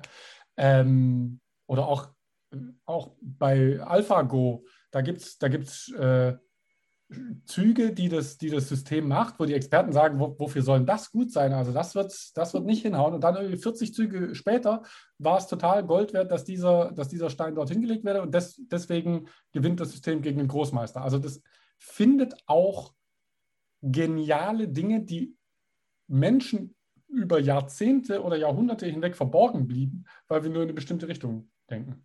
Eine Rückfrage. Bei, also bei, Bitte? bei, bei AlphaGo ist ja, da kannst du ja nicht mehr zurückverfolgen, das System wird dir nicht sagen können, warum dieser Zug so wahnsinnig genial war. Genau. Ähm, Es hat deswegen, es hat eine Milliarde Mal ausprobiert und hat gemerkt, ah, das war zwar ein crazy Gedanke damals, aber es hat funktioniert, hat sich bewährt, das mache ich jetzt immer, weil damit gewinne ich. aber deswegen äh, ist die spannende Frage, äh, oder ähm, offensichtlich ist die KI, die die Psychosen entdeckt. Die konnte rückführen, woran sie das. Die, die konnte sagen, es liegt an den Geräusch ähm, abbildenden Wörtern. Das ist ja auch nicht ganz so selbstverständlich, dass man nachher noch eine Erklärung ja, dafür bekommt. Ähm, und zwar über eine Vektoranalyse muss das gewesen sein. Damit kämen wir auch wieder zu, zu GPT-3 äh, zurück. Ähm, die haben nämlich über einen extrem spannenden, über eine spannende Herangehensweise geschafft, den Spracherwerb des Systems und die darin enthaltene Intelligenz auf eine absolut geniale Art zu, zu verschränken es ist so, dass die, dass die Sprache und Worte in einen Vektorraum aufgeteilt haben. Das klingt jetzt erstmal ein bisschen abstrakt, aber Worte, die äh, äh, sehr ähnlich in der Bedeutung sind, die sind in diesem Vektorraum nah beieinander. Und jedes, jedes Wort hat einfach nur eine Koordinate in diesem, in diesem Raum und ist eine, eine Zahlenfolge im Grunde. Und äh, über das Lesen von Texten im Internet findet das System raus, welche Worte wohin gehören, welche nah beieinander sind. Und wenn es Sätze bildet, dann errät es immer nur das nächste Wort. Es ermittelt die, die Wahrscheinlichkeit für das nächste Wort. Und du kannst auch die, die Temperatur einstellen und sagen, okay, das soll sehr konservativ sein. Temperatur, äh, Temperatur 0 heißt, es gibt kein, du nimmst immer das Wort, das das Wahrscheinlichste ist als nächstes. Ja? Dann kriegst du auch zuverlässig immer denselben Text zu einem, zu einem bestimmten Thema. Äh, und wenn du die mit der Temperatur hochgehst, dann streut es ein bisschen äh, und sagt, okay, ich nehme nicht immer das allerwahrscheinlichste Wort, sondern mit einer gewissen Verteilungskurve auch die Worte, die in der Nähe sind. Dann kriegst du mehr Streuung, dann entwickelt sich der Text natürlich auch in eine andere Richtung ab da und dann kannst du, dann, wenn du dann zehnmal den Knopf drückst, dann kriegst du immer Varianten vom, vom Text, weil das sich, sich woanders äh, entlang ästelt. Und das Bemerkenswerte ist, dass über diese, über dieses Wort für Wort, über diese Impro-Methode, dass du sagst, was ist der nächste Schritt? Was ist, ne, what's the most obvious? Dass du darüber zu sinnvollen Sätzen, zu sinnvollen Abschnitten und zu sinnvollen Gesamttexten kommst, die von geplanten, intelligenten, strukturierten äh, Texten von jemandem, der das Thema kennt und der versucht, seine Gedanken zu benutzen, nicht mehr zu unterscheiden sind. Obwohl das System vermutlich kein Bewusstsein darüber hat, was es da tut, kann es ja antworten, indem es diesen Mechanismus verwendet. Und du kannst die Antwort nicht mehr von der Antwort, die ein kluger Mensch, der bei Sinnen ist und sich gut konzentriert, geben würde, unterscheiden. Und das System kann es auch nicht unterscheiden. Das heißt, es, es ist jetzt die Frage, ob wir jetzt ein System haben, das wirklich anfängt, Turing-Tests systematisch zu bestehen, weil man nicht mehr, weil man, weil man selbst wenn du es weißt, nicht mehr merkst, woran du jetzt merken solltest, dass das jetzt kein Mensch ist oder keine Person ist. Das äh, finde ich gut, dass du auf den Turing-Test wieder zurückkommst, weil ich den äh, nie so richtig verstanden habe. Der ist ja eine höchst subjektive Einschätzung, die von wahnsinnig vielen Faktoren ein, äh, abhängt. Und mhm. wenn man sagt, wenn man, wenn man nicht mehr unterscheiden kann, ist schon die erste Frage, wer ist denn Mann? Das ist ein Unterschied, ob ich jetzt. Jeder, jede, jede, alle, die, sie, die als Person qualifiziert sind, und damit meinen wir bisher Menschen, mhm. äh, sind und das macht, also es, es haben ja auch schon oft KI-Systeme mal den Turing-Test bestanden. Ja. Äh, aber du willst halt auch ein System haben, das zuverlässig den Turing-Test oder sehr oft oder meistens den Turing-Test besteht, um zu sagen, ja, das ist safe. Weil ein Einzel es gibt so bekannte Ausreißer. Vor, vor ein paar Jahren gab es quasi auch so, so, ein, äh, so einen Contest, da hatte äh, quasi jemand schon alle ausge, ausgeschlossen, bis auf äh, äh, bis auf wenige und hat dann, weil damals das ein riesiges äh, Thema war, hat das Gegenüber über Sarah Palin äh, ausgefragt. Und zu diesem Zeitpunkt wusste jeder, wer Sarah Palin ist, weil die auf der ganzen Welt in den, äh, in den News war. Und äh, die Gegenseite hat gesagt, weiß, weiß nicht, wer das ist, äh, keine, keine Ahnung. Und dann hat der Mensch gesagt, okay, jeder hat von Sarah Palin gehört. Wenn du die nicht kennst, dann bist du das KI-System. Und jetzt war aber dieses KI-System kein KI-System, sondern ein französischer Bibliothekar, der halt viel in seiner Bibliothek ist und viel liest und viel weiß, aber der sich halt für politisches Tagesgeschehen nicht interessiert hat und halt keinen Fernseher hat und so, der einfach, an dem Sarah Palin einfach vorbeigegangen ist. Und zack, irrt sich der Mensch. Also du darfst ja alles tun. Du darfst ja Witze erzählen, du darfst Fragen stellen, du darfst Wissensfragen stellen, du darfst, du darfst alles machen, um rauszukriegen, ob der andere Mensch ist oder nicht. Und da kann es eben auch zu Fehleinschätzungen kommen, wie dieser. Und das wird jetzt so bleiben, weil, also auch jetzt andersrum, je nachdem, wen ich noch mit in diese Box reinsetze, dann habe ich vielleicht Leute, die die Sprache nicht so gut beherrschen. Ich habe vielleicht Kinder, ich habe vielleicht Leute mit geistigen Einschränkungen und so weiter. Und von daher, das meine ich, es ist, es ist ja äh, höchst subjektiv und fehleranfällig, weil einfach äh, Aber diese. Über die, Masse, über die Masse schaffst du es. Wenn du sagst, du, du testest das System äh, mit diesen zehn Leuten und mit diesen zehn Leuten und mit diesen zehn Leuten, das machst du 100 Mal oder so und es wird nicht signifikant öfter entlarvt als, also oder verdächtigt als du und ich, äh, dann besteht das Ding den Test. Ja, und wenn das, wenn du, du musst ja auch, wenn du jetzt ein Gegenüber hast und es in der Konversation Mängel gibt, dass der am Thema vorbeigeht oder sich wiederholt oder Schreibfehler macht oder nicht blickt, wovon du redest oder so, äh, dann musst du dir das jetzt zusammenreimen, ist es jetzt, weil der das nicht blickt oder weil das die Maschine ist. Ja, also du musst, du mutmaßst ja auch aufgrund dessen, was du da an Messdaten bekommst. Und was du an Daten bekommst, hängt natürlich davon ab, was du dem anderen gibst. Also was ja. du fragst. Ne? Aber genau, es hat auch dann die, die umgekehrte Fehlerquote. Also zum Beispiel äh, meine Oma in ihren letzten Lebensjahren hätte den Turing-Test nicht mehr bestehen können.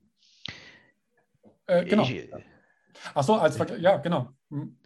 Aber trotzdem würde ich die, hätte ich die, hier kommen, inzwischen ist die Ton, insofern kommen wir wieder zum Ursprungsthema zurück.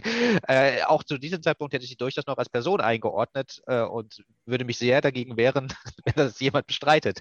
Ähm, ja. das, das, meine ich. Von daher, ist, der Turing-Test ist mir dazu. Ja, gut, also ich, normativ. So, so, weiter, ich meine, das war in den 40er Jahren, gell? Also ja, ja, aber genau, die Frage, gibt es. Hören von den, die, allein die Vorstellung damals, dass Computer irgendwann mal so schnell und intelligent werden könnten, dass so ein Szenario in Frage kommt. Das war absolut Fiktion. Das war, wie wir jetzt wissen, ja 80 Jahre in die Zukunft. Äh, ge, ge, das muss ja für die gewesen sein, als würden sie 400 Jahre in die Zukunft äh, denken. Äh, genau, ich will damit jetzt nicht äh, Alan Turing irgendwie kleiner reden, natürlich, sondern eher die Frage, gerade du als Philosoph, ich hätte gerne für dich jetzt eine Antwort in wenigen Sätzen. Erstens, was ist Bewusstsein? Ähm, und auch endgültig und abschließend. Okay, ja, ähm, und gibt es aus dem Turing-Test noch, äh, wird es jemals andere Methoden geben, um herauszufinden, ob jemand Bewusstsein hat und äh, also, gibt es Bewusstsein? Also ich meine, hm, gibt ja, also es graduell? Genau, ist das was Absolutes, was Frage, Relatives? Die Frage, ist, die Frage ist doch, ähm, wenn, wenn ich dir den Eindruck vermitteln kann, dass bei mir ein Bewusstsein ist, aufgrund der in sich schlüssigen Art und Weise, wie ich auf dich und die Welt reagiere. Wenn, wenn du deine Hand dafür ins Feuer legst, äh, dass ich ein Bewusstsein habe, warum sollte dieser Mechanismus nur nach außen funktionieren und nicht auch nach innen? Vielleicht tut ja mein Gehirn auch nur so, als hätte ich ein Bewusstsein. Es ist, es ist ja eine Art von Illusion, die durch dieses Stück Fleisch produziert wird.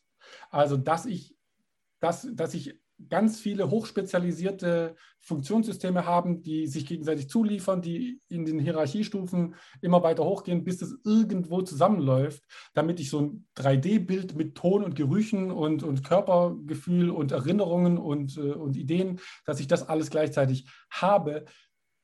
Das ist vielleicht das Bewusstsein auch ein, ein Begriff, der so hochlevelig ist, dass er, wenn man genau hinguckt, seine Bedeutung verliert. Zum Beispiel, wenn man mit Biologen spricht, insbesondere Molekularbiologen, die verwenden ganz viele mechanische Prinzipien, um zu beschreiben, wie funktioniert der, der Zellkern, wie funktioniert eine Zelle, wie funktionieren Zellen im Verbund, wie funktioniert ein Muskel, wie funktioniert ein Körper, wie, wie, wie läuft das alles ab. Und den Begriff Leben brauchen die überhaupt nie, weil erst ab einer bestimmten Skala, Größenskala, Komplexitätsskala, sprechen wir intuitiv von Leben. Ja? Bei Zellen sagen wir, lebt. Bei, äh, bei einem Stein sagen wir, lebt nicht. Bei einem Virus sagen wir, äh, im Prinzip nicht, aber der funktioniert damit was, was lebt zusammen und deswegen ist, ist er so eine Spagatposition dazwischen. Und bei Bewusstsein könnte es eben auch so sein, dass dass man nicht unterscheiden kann zwischen der Illusion von Bewusstsein und dem, was wir uns irgendwie ursprünglich als Bewusstsein äh, vorstellen. Aber es gibt halt auch das Hard Problem, also ähm, Qualia. Also wenn ich diesen Fuchs hier sehe und der ist für mich rot und du siehst den auch und du würdest vielleicht auch zustimmen, dass der rot oder, oder magenta oder irgendwie sowas ist, also nicht, ja, wir einigen uns auf rot, ähm, dass der Sinneseindruck, der bei mir entsteht, dass der derselbe ist, wie der, den dein Gehirn produziert. Und das ist ein, dieses Problem heißt Qualia, also der, der, der Sinneseindruck selber, das, wie, wie das Rot sich anfühlt, ne, die, die eigentliche Farbe, die kann ich nur beschreiben und eingrenzen, aber das, was in der Kiste des Begriffs drin ist, das ist für mich nicht zu greifen. Äh, wir wissen alle, was gemeint ist, wenn ich sage rot, aber in deiner Rotschublade könnte das drin sein, wo bei mir blau drin ist. Und das ist, ein, das ist was, was man vielleicht prinzipiell nicht auflösen kann. Also deswegen nennen sie es auch das harte Problem, weil es möglicherweise gar keine Lösung dafür gibt. Ist die Frage, ob uns das reicht, wenn wir sagen, wir können die Kisten immer kleiner und kleiner und enger machen äh, und deswegen Systeme so genau beschreiben und eingrenzen, dass uns das gut genug ist und dass du sagst, in dieser Kiste ist noch ein Freiheitsgrad drin, der aber nicht mehr relevant ist dafür, ob ich dir zum Beispiel zuschreibe, dass du ein Bewusstsein hast oder dass du lebst oder dass du eine Person bist. War das die Frage? Allumfänglich. Und, auch, auch, äh, und Bewusstsein ja. ist ja auch sowas. Ähm, ich habe ja ein, so ein interdisziplinäres äh, Masterstudium zu Bewusstsein gemacht und die Biologen und die äh, Psychologen und die Philosophen und die Soziologen, die hatten ja vollkommen unterschiedliche Ideen davon, was sie von dem Begriff Bewusstsein überhaupt haben wollen. Also was soll da drin sein, also wer soll da reinfallen und wer nicht. Und ich finde, ein Frosch hat auch ein Bewusstsein. Also für mich ist Bewusstsein dieser 3D-Film, der in Echtzeit irgendwie abläuft. Der Frosch muss keine abstrakte Sprache haben, für mich. Äh, der muss kein Reflexionsvermögen haben, der muss nicht wissen, ich bin ein Frosch und ich will eine Fliege äh, fressen. Der, der, der muss nicht sagen, hm, jetzt springe ich da rein. Äh, der, der muss die Zukunft nicht antizipieren. Der muss ganz viele Funktionen, die wir haben als Menschen, muss der für mich nicht haben, damit ich sage, der hat ein Bewusstsein.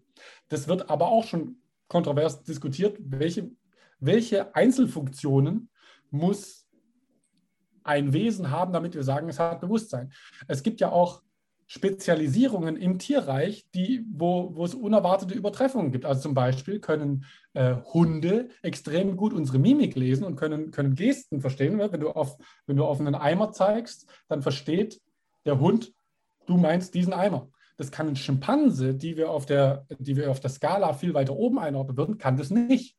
Jetzt ist das eine Funktion, die hat dieses niedere Tier, hat das und dieses hochentwickelte Primat hat das nicht. Ja, was machen wir denn damit? Also Bewusstsein ist einfach ein riesiger Salat aus Einzelfunktionen, die, die unterschiedlich zusammengesetzt sein können. Ja, der eine hat mehr Tomate, der andere mehr Karotte. Sag ich, ja, aber Karotte gilt nicht. Ja?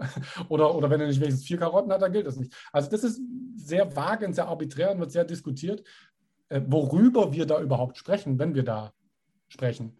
Und menschliche Maßstäbe anzulegen, ist halt unfair, weil auch es innerhalb von Menschen natürlich extreme Unterschiede in der Ausspezialisierung und in der, in der Verfügbarkeit von diesen Funktionen äh, geht. Also Theory of Mind, dass man zum Beispiel antizipiert, ähm, ihr ich, ich weiß, dass ihr beide Bedürfnisse habt, ihr habt Intentionen, ihr habt ein, ein Wissen darüber, was mein Wissensstand ist und so, ja. Ähm, und das fängt ganz früh damit an, dass man überhaupt merkt, es gibt noch andere Personen. Und es geht hin bis zu totaler Empathie und totalem Bewusstsein und Dranhängen und jeder Nuance rauslesen können, was, was in dem anderen gerade vorgeht. Das ist aber ein Kontinuum, das ist ja stufenlos und stufenlos skalierbar. Jetzt, ab wann zählt es denn? Bewusstsein als Label zu geben aufgrund von einer Anzahl oder einer, einer äh, Elaborierungstiefe von einzelnen Funktionen ist halt einfach Quark. Vor allem, was machen wir denn dann mit Leuten, die Störungen, Krankheiten oder Behinderungen haben? Ja, also egal wie du die Latte hängst, es wird immer Leute geben, die an einzelnen Stellen weit drüber sind und an einzelnen Stellen weit drunter. Und musst du dann jetzt mit Medianen, mit Durchschnitt oder sowas argumentieren? Das, hm. also das, das funktioniert doch nicht. Und ist es für uns wichtig, dass künstliche Systeme ein Erleben haben? Mhm. Das wird für die, für die für das Training der, der KI wird es extrem wichtig sein. Also in der Robotik haben die längst geschnallt, dass, das, dass die nicht mehr weiterkommen, wenn die kein Feedback einbeziehen und der Roboter nicht spürt, dass da Ende Gelände ist und dass da Gravitation ist. Wenn man das alles händisch eingibt und, und programmiert, dann ist das System halt sehr starr und unflexibel. Einem Roboter zu sagen, hier, ich gebe dir ein neuronales Netzwerk, jetzt krabbel mal los, bis du laufen kannst, das ist viel, viel besser. Also eine, eine kohärente Realität zu erzeugen, hat wahnsinnige Vorteile. Jetzt habe ich mich, äh, wo war ich davor? Genau. Und wenn man nicht mehr unterscheiden kann, ob dieses Wesen ein Erleben hat oder nicht, weil es für die Performance irrelevant ist, dann ist es ja, also wozu, wozu wollen wir das dann noch? Also warum fordern wir das von der KI, dass sie, dass sie Gefühle nicht nur perfekt lesen und perfekt simulieren kann, sondern dass es ihr auch wirklich in der Brustregion zieht, wenn sie Angst hat oder verliebt ist? Welchen, welchen Unterschied macht das dann noch, wenn es uns, wenn es uns besser versteht als unsere Eltern und unsere Partner, äh, wenn es mehr auf unsere Bedürfnisse eingeht als sonst jemand, wenn es, wenn es empathischer und, und ein besserer Mentor ist als jeder andere, was wollen wir denn dann noch mehr? Und das ist wieder die Geschichte zwischen dem angebeteten Gott und dem gebauten Gott. Dass du sagst, ja, aber da, ich stelle mir hier was vor, was das andere Ding nicht hat. Und wenn du das haben willst, dann bist du damit immer unzufrieden. Wenn die ähm, KIs oder auch einfach nur gut programmierte Systeme äh, die Aufgaben der Menschen, die sie jetzt haben, übernehmen. Was bleibt denn da noch für den Menschen? Es ist ja mhm. lange Zeit, hat man gesagt, irgendwie Kunst geht immer. Ich glaube, auch bei Star Trek ist man, äh, nee, dann, da ist es sogar noch anders definiert, dass der Mensch sich einfach weit selbst ent entwickelt und so weiter, auch wenn er gar nicht mehr müsste. Ähm, ich äh, prognostiziere aber auch einfach mal, dass auch Kunst von ähm, KI hergestellt werden kann, ohne dass sie unterscheidbar ist von menschlicher. Ähm, und das wird auch irgendwann All wegfallen. Genau, ja. Und insofern, wozu brauchen wir uns dann eigentlich noch, wenn wir das Bedürfnis nach Selbstwirksamkeit haben, aber feststellen, dass wir immer nur im Weg stehen, ja. weil andere das viel besser könnten? Naja, also ähm, es gibt ja immer noch die Ich-Perspektive. Also ich meine, warum solltest du versuchen, reich zu werden? Es gibt doch schon reiche Leute. Warum solltest du versuchen, berühmt zu werden? Wir haben doch schon berühmte Leute. Warum solltest du, warum solltest du Dinge malen? Wir haben doch schon Bilder. Der, der, der Punkt ist doch, dass du sowas machen willst. Du willst dich doch ausdrücken, du willst, du willst äh, lernen, du willst Teil sein, du willst äh, ähm, Bereiche haben, wo, wo du der Experte bist oder wo du dein eigenes Ding machst. Das sind doch Bedürfnisse, die jeder Einzelne hat und die jeder Einzelne ausleben will. Nur weil es das schon gibt und weil das schon jemand macht, heißt es ja nicht, dass das, äh, dass das Betätigungsfeld schon weg ist. Mhm. Es ist nur die Frage, ob du noch was Relevantes beitragen kannst, wenn, die, wenn irgendwann die künstlichen Systeme so viel besser sind, dass die, dass die im Grunde schon deine, deine Entwicklung, mal angenommen, du bist Maler. Du fängst an, hast eine kubistische Phase und dann machst du Pointillismus und dann gehst du von da weg auf, Ex, whatever, auf Exhibitionismus. Exhibitionismus, ja, genau. Ja, vielleicht, ja, ja. knows. Ähm, Wäre ja mal was Neues, neue, neue Richtung. Und ähm, wenn, äh, wenn eine KI dich so gut kennt, dass sie deine Entwicklungsschritte schon, schon vorhersehen kann und die Bilder, die du in 5, 10, 15 und 30 Jahren malen wirst, jetzt schon dir zeigt und sagt, guck, so bist du in 20 Jahren, dann wirst du das malen, wirst du dich dafür interessieren und so, dann fühlst du dich natürlich ein bisschen verarscht ja? und, äh, und nicht, nicht äh, wertgeschätzt, wenn alles schon, alles schon da ist, was du noch werden willst. Ist die Frage, ob es dazu wirklich kommt und ob das wirklich eine, ob es diese Art von Wettbewerb wirklich äh, geben wird und ob wir das äh, oder ob du dann darauf aufbauen kannst. Dass ja, aber, aber wenn, ich schon, so, wenn ich jetzt schon die Entwicklungsschritte von in 30 Jahren habe, dann, dann spiele ich jetzt damit. Aber ist das nicht so ein bisschen wie das, das viel diskutierte Präventionsparadox? Äh, also, dass, wenn man Martin zeigt, was er in 30 Jahren malt, malt er das mit Sicherheit nicht in 30 Jahren? Ja. Also, insofern. Ja, Genau. Ist das nicht ja, das auf eine bestimmte Art und Weise, ist das nicht auf eine bestimmte Art und Weise auch irrelevant? Also äh, genauso wie wenn man mir Bilder zeigt, wie ich in 30 Jahren aussehen werde. Also es gibt solche Simulationsprogramme, mhm. ja, wo man sich selber ins Gesicht gucken kann und man blickt da drauf und da wir als Menschen ja immer noch in der Zeit leben und an die Zeit gebunden sind, äh, stehe ich immer davor und denke mir so, so what? Also es, ja, es ist gerade nicht relevant, weil so sehe ich gerade nicht aus. Äh, ja. Solange man da nicht ist, und Sie fragen mich, ob das nicht ähnlich ist mit diesen Projektionen, die so ein KI-System hm. zu Martins Kunstanfertigung äh, in 30 Jahren macht. Und was, was man auch. Irrelevant. Du, ja. darfst, du darfst gleich, Martin, äh, aber was man auch nicht vergessen darf, ist Zeitgeist. Zeitgeist ist auch was, was sich ändert. Und wir haben große Mühe, uns vorzustellen, dass Leute anders ticken könnten, als wir gerade ticken. Obwohl es die Inder, die Chinesen, die Amerikaner, die Afrikaner und die Skandinavier gibt, die schon unterschiedlich stark anders ticken als wir. Während wir leben, haben wir trotzdem Mühe, dass Leute anders uns vorzustellen, dass Leute anders ticken könnten als wir. Das ist gar nicht also, so schwer, mir vorzustellen. Aber, ja. manche können das besser, ja, ja. umso besser. Ähm, und zum Beispiel ist ja diese, dieser Leistungsgedanke, von dem sehr viele Menschen in der westlichen Welt, nicht nur in der westlichen Welt, beseelt sind, produktiv zu sein, auf, auf Teufel komm raus, ja, just do it, boom, diese ganzen Durchhalte, mehr, mehr, höher, schneller, weiter äh, Dinger. Ähm, das ist ja auch gemacht. Das ist ja was, was über den, über den Calvinismus und den Kapitalismus dann über die Menschen kam und sagt, hier, äh, deine Produktivität ist dein Seelenwert und dein Kontostand ist, wie gut du als Mensch bist. Und darüber kam der Kapitalismus, der, der Leistungsgedanke. Und den haben ganz viele Menschen tief verinnerlicht. Und jetzt geht es langsam los, auch über die Krise, dass die Leute merken, ja, es gibt irgendwie neben Geld verdienen und schaffe, schaffe, Heißle baue, gibt es auch noch andere Sachen, die auch wichtig sein könnten. Und äh, über die nächsten Jahrzehnte wird sich der Zeitgeist auch vollkommen selbstverständlich ändern. Und unsere Kinder, die werden uns fürchterlich auf die, auf die Eier gehen, so wie wir unseren Eltern und deren Eltern auf die Eier gegangen sind mit unseren Ansichten, die die völlig, teilweise völlig haarsträubend finden. Die Millennials, um jetzt ja. mal den Titel eines weiteren prämierten Kurzdramas äh, ins Spiel ja. zu bringen. Aha, okay. Hm. Äh, muss ich mir noch angucken. Ähm, also die, die Menschen werden ja in eine Welt reingeboren und die werden in immer noch noch stärker andere Welten hineingeboren. Und deren Wertesystem wird sich an die Welt, wie sie dann ist, anpassen und nicht in die Welt, in die wir groß geworden sind. Äh, und deswegen werden die andere Selbstverständlichkeiten und andere Werte haben. Für uns ist es einfach nicht mehr plausibel, dass man sagt, ich muss äh, 45 Stunden die Woche einen Knochenjob machen, damit ich ein Stück Fleisch auf dem Teller haben kann, damit ich essen kann. Das ist jung, das ist Millennials, nicht mehr vermittelbar, dass wir in einer Überflussgesellschaft äh, rackern müssen, um unsere Fundamentalbedürfnisse äh, abzudecken. Das ist, das ist nicht, nicht mehr glaubwürdig. Das geht einfach nicht. Das, das ist was, was die als Voraussetzung ansehen. Sag ja, also Essen und ein Dach über dem Kopf, damit fange ich an. Und dann überlege ich, was ich mit meiner Zeit mache.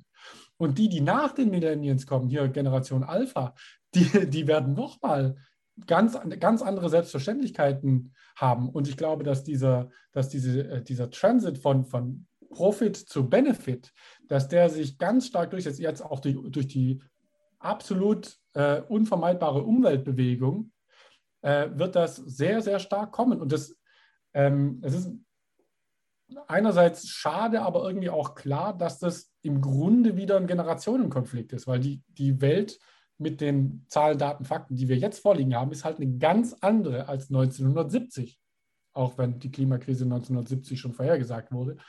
Aber äh, das ist ganz anders im öffentlichen Bewusstsein. Und die, die Leute, die jetzt jung sind, die haben sehr, sehr klar vor Augen, dass wir auf einem Wüstenplaneten, dass sie auf einem Wüstenplaneten groß werden äh, könnten oder ihre Kinder in einen Wüstenplaneten setzen könnten, wenn jetzt nicht extrem hart die Weichen gestellt werden. Und die Leute, die jetzt heute 70 sind, die in einer Welt von vollkommener Stabilität und des permanenten Wachstums äh, und der unbegrenzten Möglichkeiten groß geworden sind, die können da nicht andocken. Die sagen, ach komm, das wird, uns wird schon so oft die Krise vorher, es, ist, es hätte nur immer Jod gegangen, äh, das, die, die, über, die Krise überstehen wir auch noch, macht euch keine Sorgen. Dann sagen die Jungen, ja doch, machen wir, aber bei uns betrifft es. Du bist dann weg. Ja, und dass, dass man einfach in eine andere Welt und in eine andere Denke reinwächst, das wird auch in Zukunft so sein. Und die Generationenunterschiede, die werden vielleicht auch enger werden als das, was wir noch ähm, kennen. Wo war ich?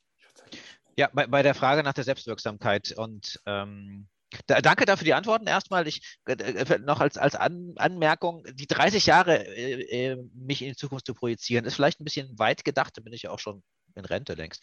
Ähm, für, ah. für, für, mich ist eher die, die, die Frage nach der Selbstwirksamkeit, wenn ich mich als Maler verstehe und ich male ein Bild am Vormittag und stelle dann fest, dass um äh, 9 Uhr mir die KI eine Mail geschickt hat und gesagt hat, ich habe das Bild, das du malen wirst, schon mal äh, ausgedruckt und ins Museum gehängt, weil ich weiß ja, was es sein wird. Also, dann ist eher die Frage, wo ich denke, warum mache ich das denn eigentlich noch, wenn die KI das schon so. Ja. Oder auch Selbstwirksamkeit. Äh, äh banales Beispiel, ich gehe über die Straße und sehe, jemand wirft eine Kippe äh, in in, in, in, die Rinne und ich hebe sie auf, weil ich ein guter Mensch bin. Das werde ich nicht mehr tun müssen, weil es kommt ein Roboter vorbeigesaust und hebt die auf und macht das für mich. Das ist übrigens eine Diskussion, die jetzt gerade schon läuft, weil sie bei uns in der Stadt überlegen, ob sie solche Aufräumroboter im Park einsetzen, weil halt natürlich überall Kippen und Glasscherben und, und Zeug rumliegt. Und die einen sagen, ja, super, dass das jemand macht. Und die anderen sagen, ja, aber im Moment gibt es Leute, die damit Geld verdienen, dass sie das Zeug aufnehmen. Ja. Und wenn du diese Roboter hast, dann schmeißen die Leute ihr Zeug ja nur noch hin, weil sie ja wissen, dass das eh der Roboter einsammelt. Ja, ja, genau, das ist dann nochmal die andere Seite. Und, und die, das sind eher die Sachen, wo, wo ich, äh, wo so die Frage ist, was, was wird dann die, sage ich mal, die ganzen Berufe, die es, die dann wegfallen werden und wenn man das jetzt extrapoliert werden, dass ja nun wahnsinnig viele sein, wo der Mensch einfach nicht mehr nötig ist. Wie finden wir eine andere Selbstwirksamkeit für, für uns als Gesellschaft, und, als Gemeinschaft? Und eine andere Rechtfertigung, eine andere Daseinsberechtigung. Also das ist ja auch ein riesiges Problem tatsächlich des, der Leistungsgesellschaft oder des Kapitalismus, dass wir den Wert der Menschen an ihre Produktivität und je nachdem, wo man auf dem neoliberalen Spektrum äh, ist, an ihrem Umsatz oder äh, ne, an, dem, an, der bewegten Geldmenge äh, festmachen und nicht an anderen Dingen. Ähm, und wenn, wenn das jetzt kommt, ne, das, das Müller-Szenario kommt jetzt genauso, dass in das 2023 kommt kommt ein Strauß von fünf oder sechs verschiedenen Pro Programmen, von, von Produkten raus, die auf der Welt 300 Millionen Arbeitsplätze vernichten. Dann stehen extrem schnell Leute vor der Wahl, was anderes zu machen oder nichts mehr zu machen. Und dieser, dieses Narrativ, dass du einfach nicht gut genug bist, wenn du keinen Job hast und kein Geld verdienst, das bricht dann zusammen. Das kannst du nicht mehr aufrechterhalten. Wenn du in Deutschland eine Arbeitslosenquote von 5 oder 6 Prozent hast, dann kannst du das den 5 oder 6 Prozent noch erzählen, dass sie einfach nicht gut genug sind und denen sagen, dass sie selber schuld sind. Aber wenn das 45 Prozent sind, dann bricht dein Narrativ zusammen, dass du sagst, ja gut, ich will ja einen Job, gib mir doch einen. Und dann merkst du, es gibt, es gibt diese Jobs gar nicht mehr. Die sind, gar, die sind einfach nicht mehr da. Egal, wie du dich auf den Kopf stellst, niemand bezahlt mehr 5000 Euro für einen Service, den sie, äh, den sie für 30 Euro von der, von der KI bekommen. Nicht ganz so gut oder vielleicht, vielleicht sogar gleich gut oder besser. Also das, diese Arbeitsplätze sind dann weg. Und dann müssen wir uns davon verabschieden, dass Leute ihren, ihr, ihr Überleben verdienen müssen. Und da, da, muss man sich dann von dieser moralischen Debatte auch einfach frei machen, weil darum geht es dann gar nicht mehr. Es geht nur noch darum, was funktioniert. Weil wenn du, wenn du 25 Millionen Arbeitslose in Deutschland hast, dann werden die den Reichstag überrennen, wenn du dich nicht drum kümmerst, weil sie gar keine andere Wahl haben. Wenn Leute keine Möglichkeit mehr haben, Geld zu verdienen, dann müssen sie es halt einfach so bekommen, weil sie sonst keine Wahl haben, außer die Fackel und Forken äh, auszupacken und auf den Reichstag zuzulaufen. Ja, oder Protestparteien zu, zu wählen. Und wir wissen ja alle, wo das hinführt. Ähm, deswegen ist wahrscheinlich irgendwas, was so ähnlich ist wie ein bedingungsloses Grundeinkommen, äh, fortschrittstechnisch nicht zu vermeiden. Es ist sehr, sehr schade, dass unsere Regierung die, die enorme Chance nicht genutzt hat, das in der Krise auszuprobieren, um zu schauen, welche Sachen gut fun funktionieren und welche Sachen daran nicht so gut funktionieren. Und man sagt, ah, das müssen wir anders machen, weil dann der, der Effekt kommt, den wir, den wir nicht haben wollen. Ja? Das wäre das, das, ideale Testgelände gewesen, hätte uns extrem viel äh, äh, äh, Reibung und, äh, und, und äh, Kollateralschäden erspart, wenn man das einfach mal gemacht hätte. Das wäre vermutlich viel billiger gewesen äh, und hätte noch ne, eben auf die Zukunft gebaut. Aber da wir ja jetzt seit 20 Jahren darüber sprechen, ob wir jetzt irgendwie Glasfaserausbau in Deutschland bekommen, hat man schon so eine, so eine Intuition, wie sehr auf die Zukunft und Fortschritt unsere Regierungen so ausgerichtet waren in den letzten 20 Jahren. Da muss, da muss man gar nicht auf einzelne Parteien gucken. Das, das Auskommen von Menschen, dass die überleben und am Markt teilnehmen können, kann in fünf oder zehn oder 15 oder 20 Jahren, egal wie schnell dieses Szenario kommt, kann nicht mehr durch Erwerbstätigkeit äh, passieren. Aber wir haben ja auch schon extrem viele Leute, die wir durchfüttern, ohne dass sie Geld hin und her bewegen. Ja, die also Anführungszeichen wird man im Toninterview nicht sehen, deswegen nee. Mario hat gerade sehr deutliche Anführungszeichen bei ah, Durchfüttern okay, gemacht. Ja, also ausdrücklich mit Anführungszeichen, ja. Also wir schätzen, wir, wir sagen ja, wir gucken auf die Kontobewegung und sagen, dieser Mensch ist produktiv oder nicht. Das hat äh, Implikationen für Leute, die in der Pflege tätig sind, für Leute, die erziehen, für Leute, die äh, mehr, mehr als die Hälfte aller Menschen, die gepflegt werden, werden ausschließlich privat gepflegt. Erziehung ist was, was wir überhaupt nicht als, äh, als Arbeit ansehen. Äh, Ehrenamt. Äh, es gibt extrem viele äh, Felder, wo Menschen hart produktiv sind und hart zur Gesellschaft beitragen, ohne einen müden Cent äh, dafür zu bekommen. Und deshalb sagen wir, die verdienen nichts. Das ist ja ein haarsträubender Gedanke. Und gleichzeitig haben wir, und das ist natürlich auch ein emotionales Thema, äh, Leute, die Millionen und Milliarden hin und her schieben, auch vollautomatisiert hin und her schieben, die, die einfach vor einem Computer sitzen, der im, im Nanosekunden, im Mikrosekundenbereich Geld hin und her verschiebt und, und Fantasiewerte erschafft. Und wir nehmen die als Beispiel dafür, wie produktiv man sein kann. Die tun nichts. Ja? Ähm, oder auch Leute, die in Verwaltungsapparaten drin sind, die repetitive Tätigkeiten haben, die keine Produktivität im engeren Sinn haben, die wir aber bezahlen wie Leute, die produktiv sind. Und das sind auch, in de, auch im kapitalistischen Mythos sind es extreme Schieflagen, die, die man nicht mehr erklären kann. Die einfach, ne, also das, warum, warum muss eine Frau weniger verdienen? Ja, das ist doch vollkommen klar, wenn die Frau eigentlich nur fürs Kinderkriegen zu, zuständig ist und der Mann das Geld dafür ran schafft, dann muss der Mann so viel verdienen, dass es für zwei, drei oder vier Leute reicht. Wenn die Frau auch arbeitet, dann ist das ja im gesellschaftlichen Wandel ökonomisch gesehen erstmal ein Luxus, den wir uns erlauben. Und dann bezahlen wir die weniger, weil die Frau ja ausfällt, weil sie sich um das Kind kümmert. Und sage, ja, warum, warum, kümmert sich denn der Mann nicht um das Kind? Ja, und da, da knarzt und zieht es äh, unglaublich äh, im, im, Gebälk, weil ja der Arbeitgeber sagt, ja, jetzt, ich kann dir doch weniger bezahlen, weil du ja zwischendrin ausfällst. Der Mann fällt nicht aus, weil es da noch gesellschaftliche Habits äh, gibt. Ja, und ähm, das würde man alles extrem elegant gleichzeitig äh, lösen, wenn man ein bedingungsloses Grundeinkommen hätte, weil dann auch sinnlose und ungeliebte Arbeit teurer wird, weil die keiner machen will. Ähm, und, und wir viel weniger Geld für Unfug ausgeben und für, für einfach Arbeitsbeschaffungsmaßnahmen, egal wie die aussehen. Und Steuerberater könnten zum Beispiel mal was Produktives machen. Sorry, liebe Steuerberaterinnen und Steuerberater, aber ein System, das nur darauf ausgelegt ist, so kompliziert zu sein, dass ihr dadurch, dass ihr Geld aus dem System den Leuten wieder zurückverhandelt und zurückfalscht, das produziert nichts. Nichts. Was, was könnten diese Menschen zur Gesellschaft beitragen, äh, zu weitaus geringeren Kosten, wenn man diese, diese Nische zumachen würde, zum Beispiel. Die freundliche, der freundliche Wettbewerb funktioniert nur, wenn das Überleben und das Dach über dem Kopf erstmal gesichert ist. Und die, dass, dass es Leute gibt, die obdachlos sein müssen, also die gegen ihren Willen obdachlos sind, äh, ist zum Beispiel absolut vermeidbar oder dass Leute Hunger haben. Es gibt einen Wahnsinnsüberschuss an, an Lebensmitteln, die eingestampft werden, um die Preise stabil zu halten. Es werden Häuser leer gehalten, damit der Wert nicht äh, sinkt.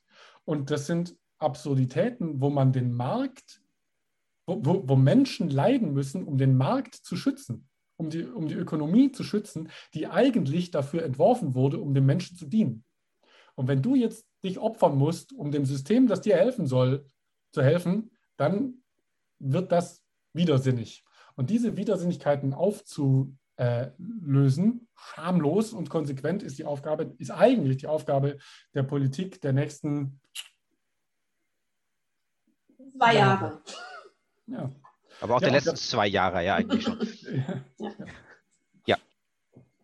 Und das Krasse ist, dass sehr viele Leute das sehr klar sehen aber die Politik vor lauter Tagesgeschäft gar nicht dazu kommt, sich um, um sowas zu kümmern. Selbst wenn sich so eine Möglichkeit wie jetzt äh, äh, Corona bietet, sehen die das nicht als Chance, sondern wursteln sich tagesaktuell durch und dann, und dann ist, ein, dann ist ein Impfstoff da, die Kartons stehen vor der Tür und dann fangen die an zu überlegen, wie sie das Zeug verteilen.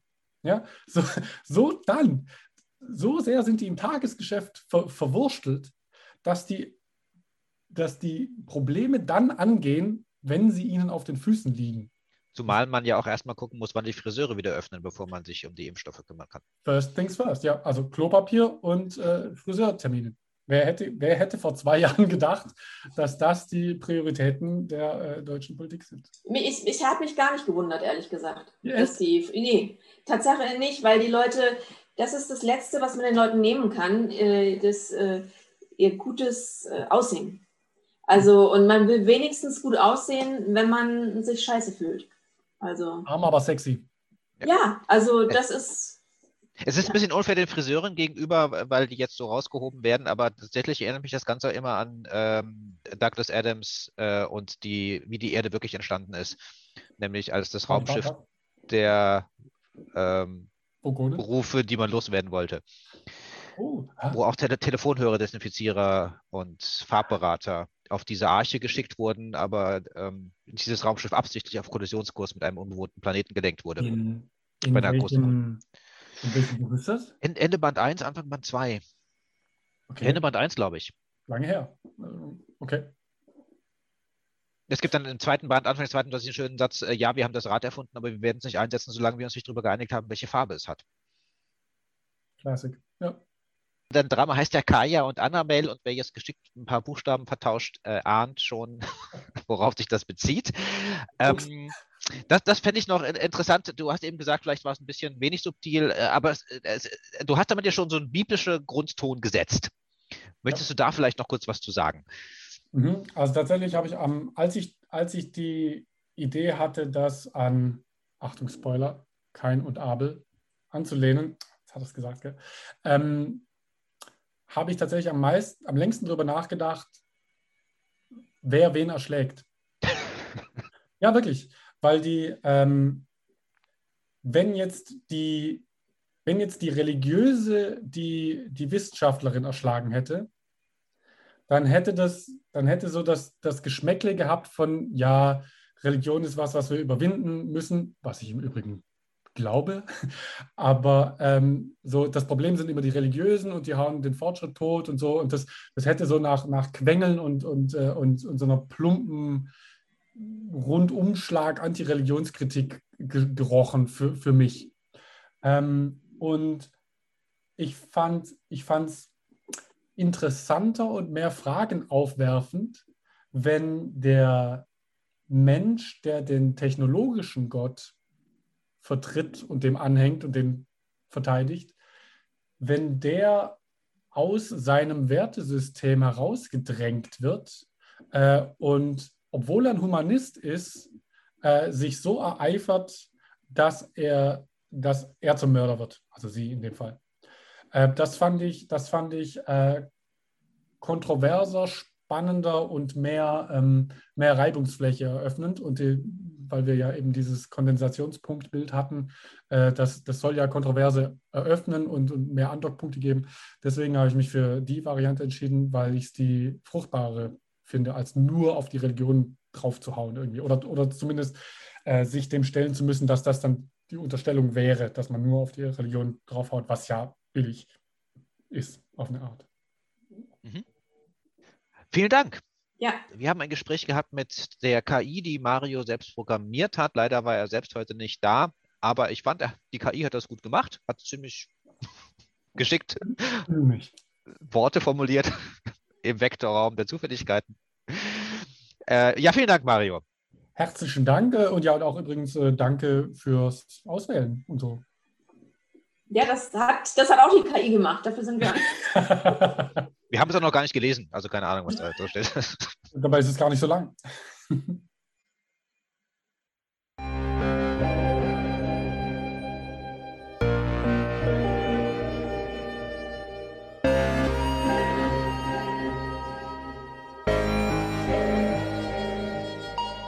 Utopia from Fragments, der Social Science Fiction Kurzdramenwettbewerb. Der aktuelle Stand der künstlerischen Auseinandersetzungen mit den prämierten Kurzdramen ist zu finden auf der Website utopia-from-fragments.de.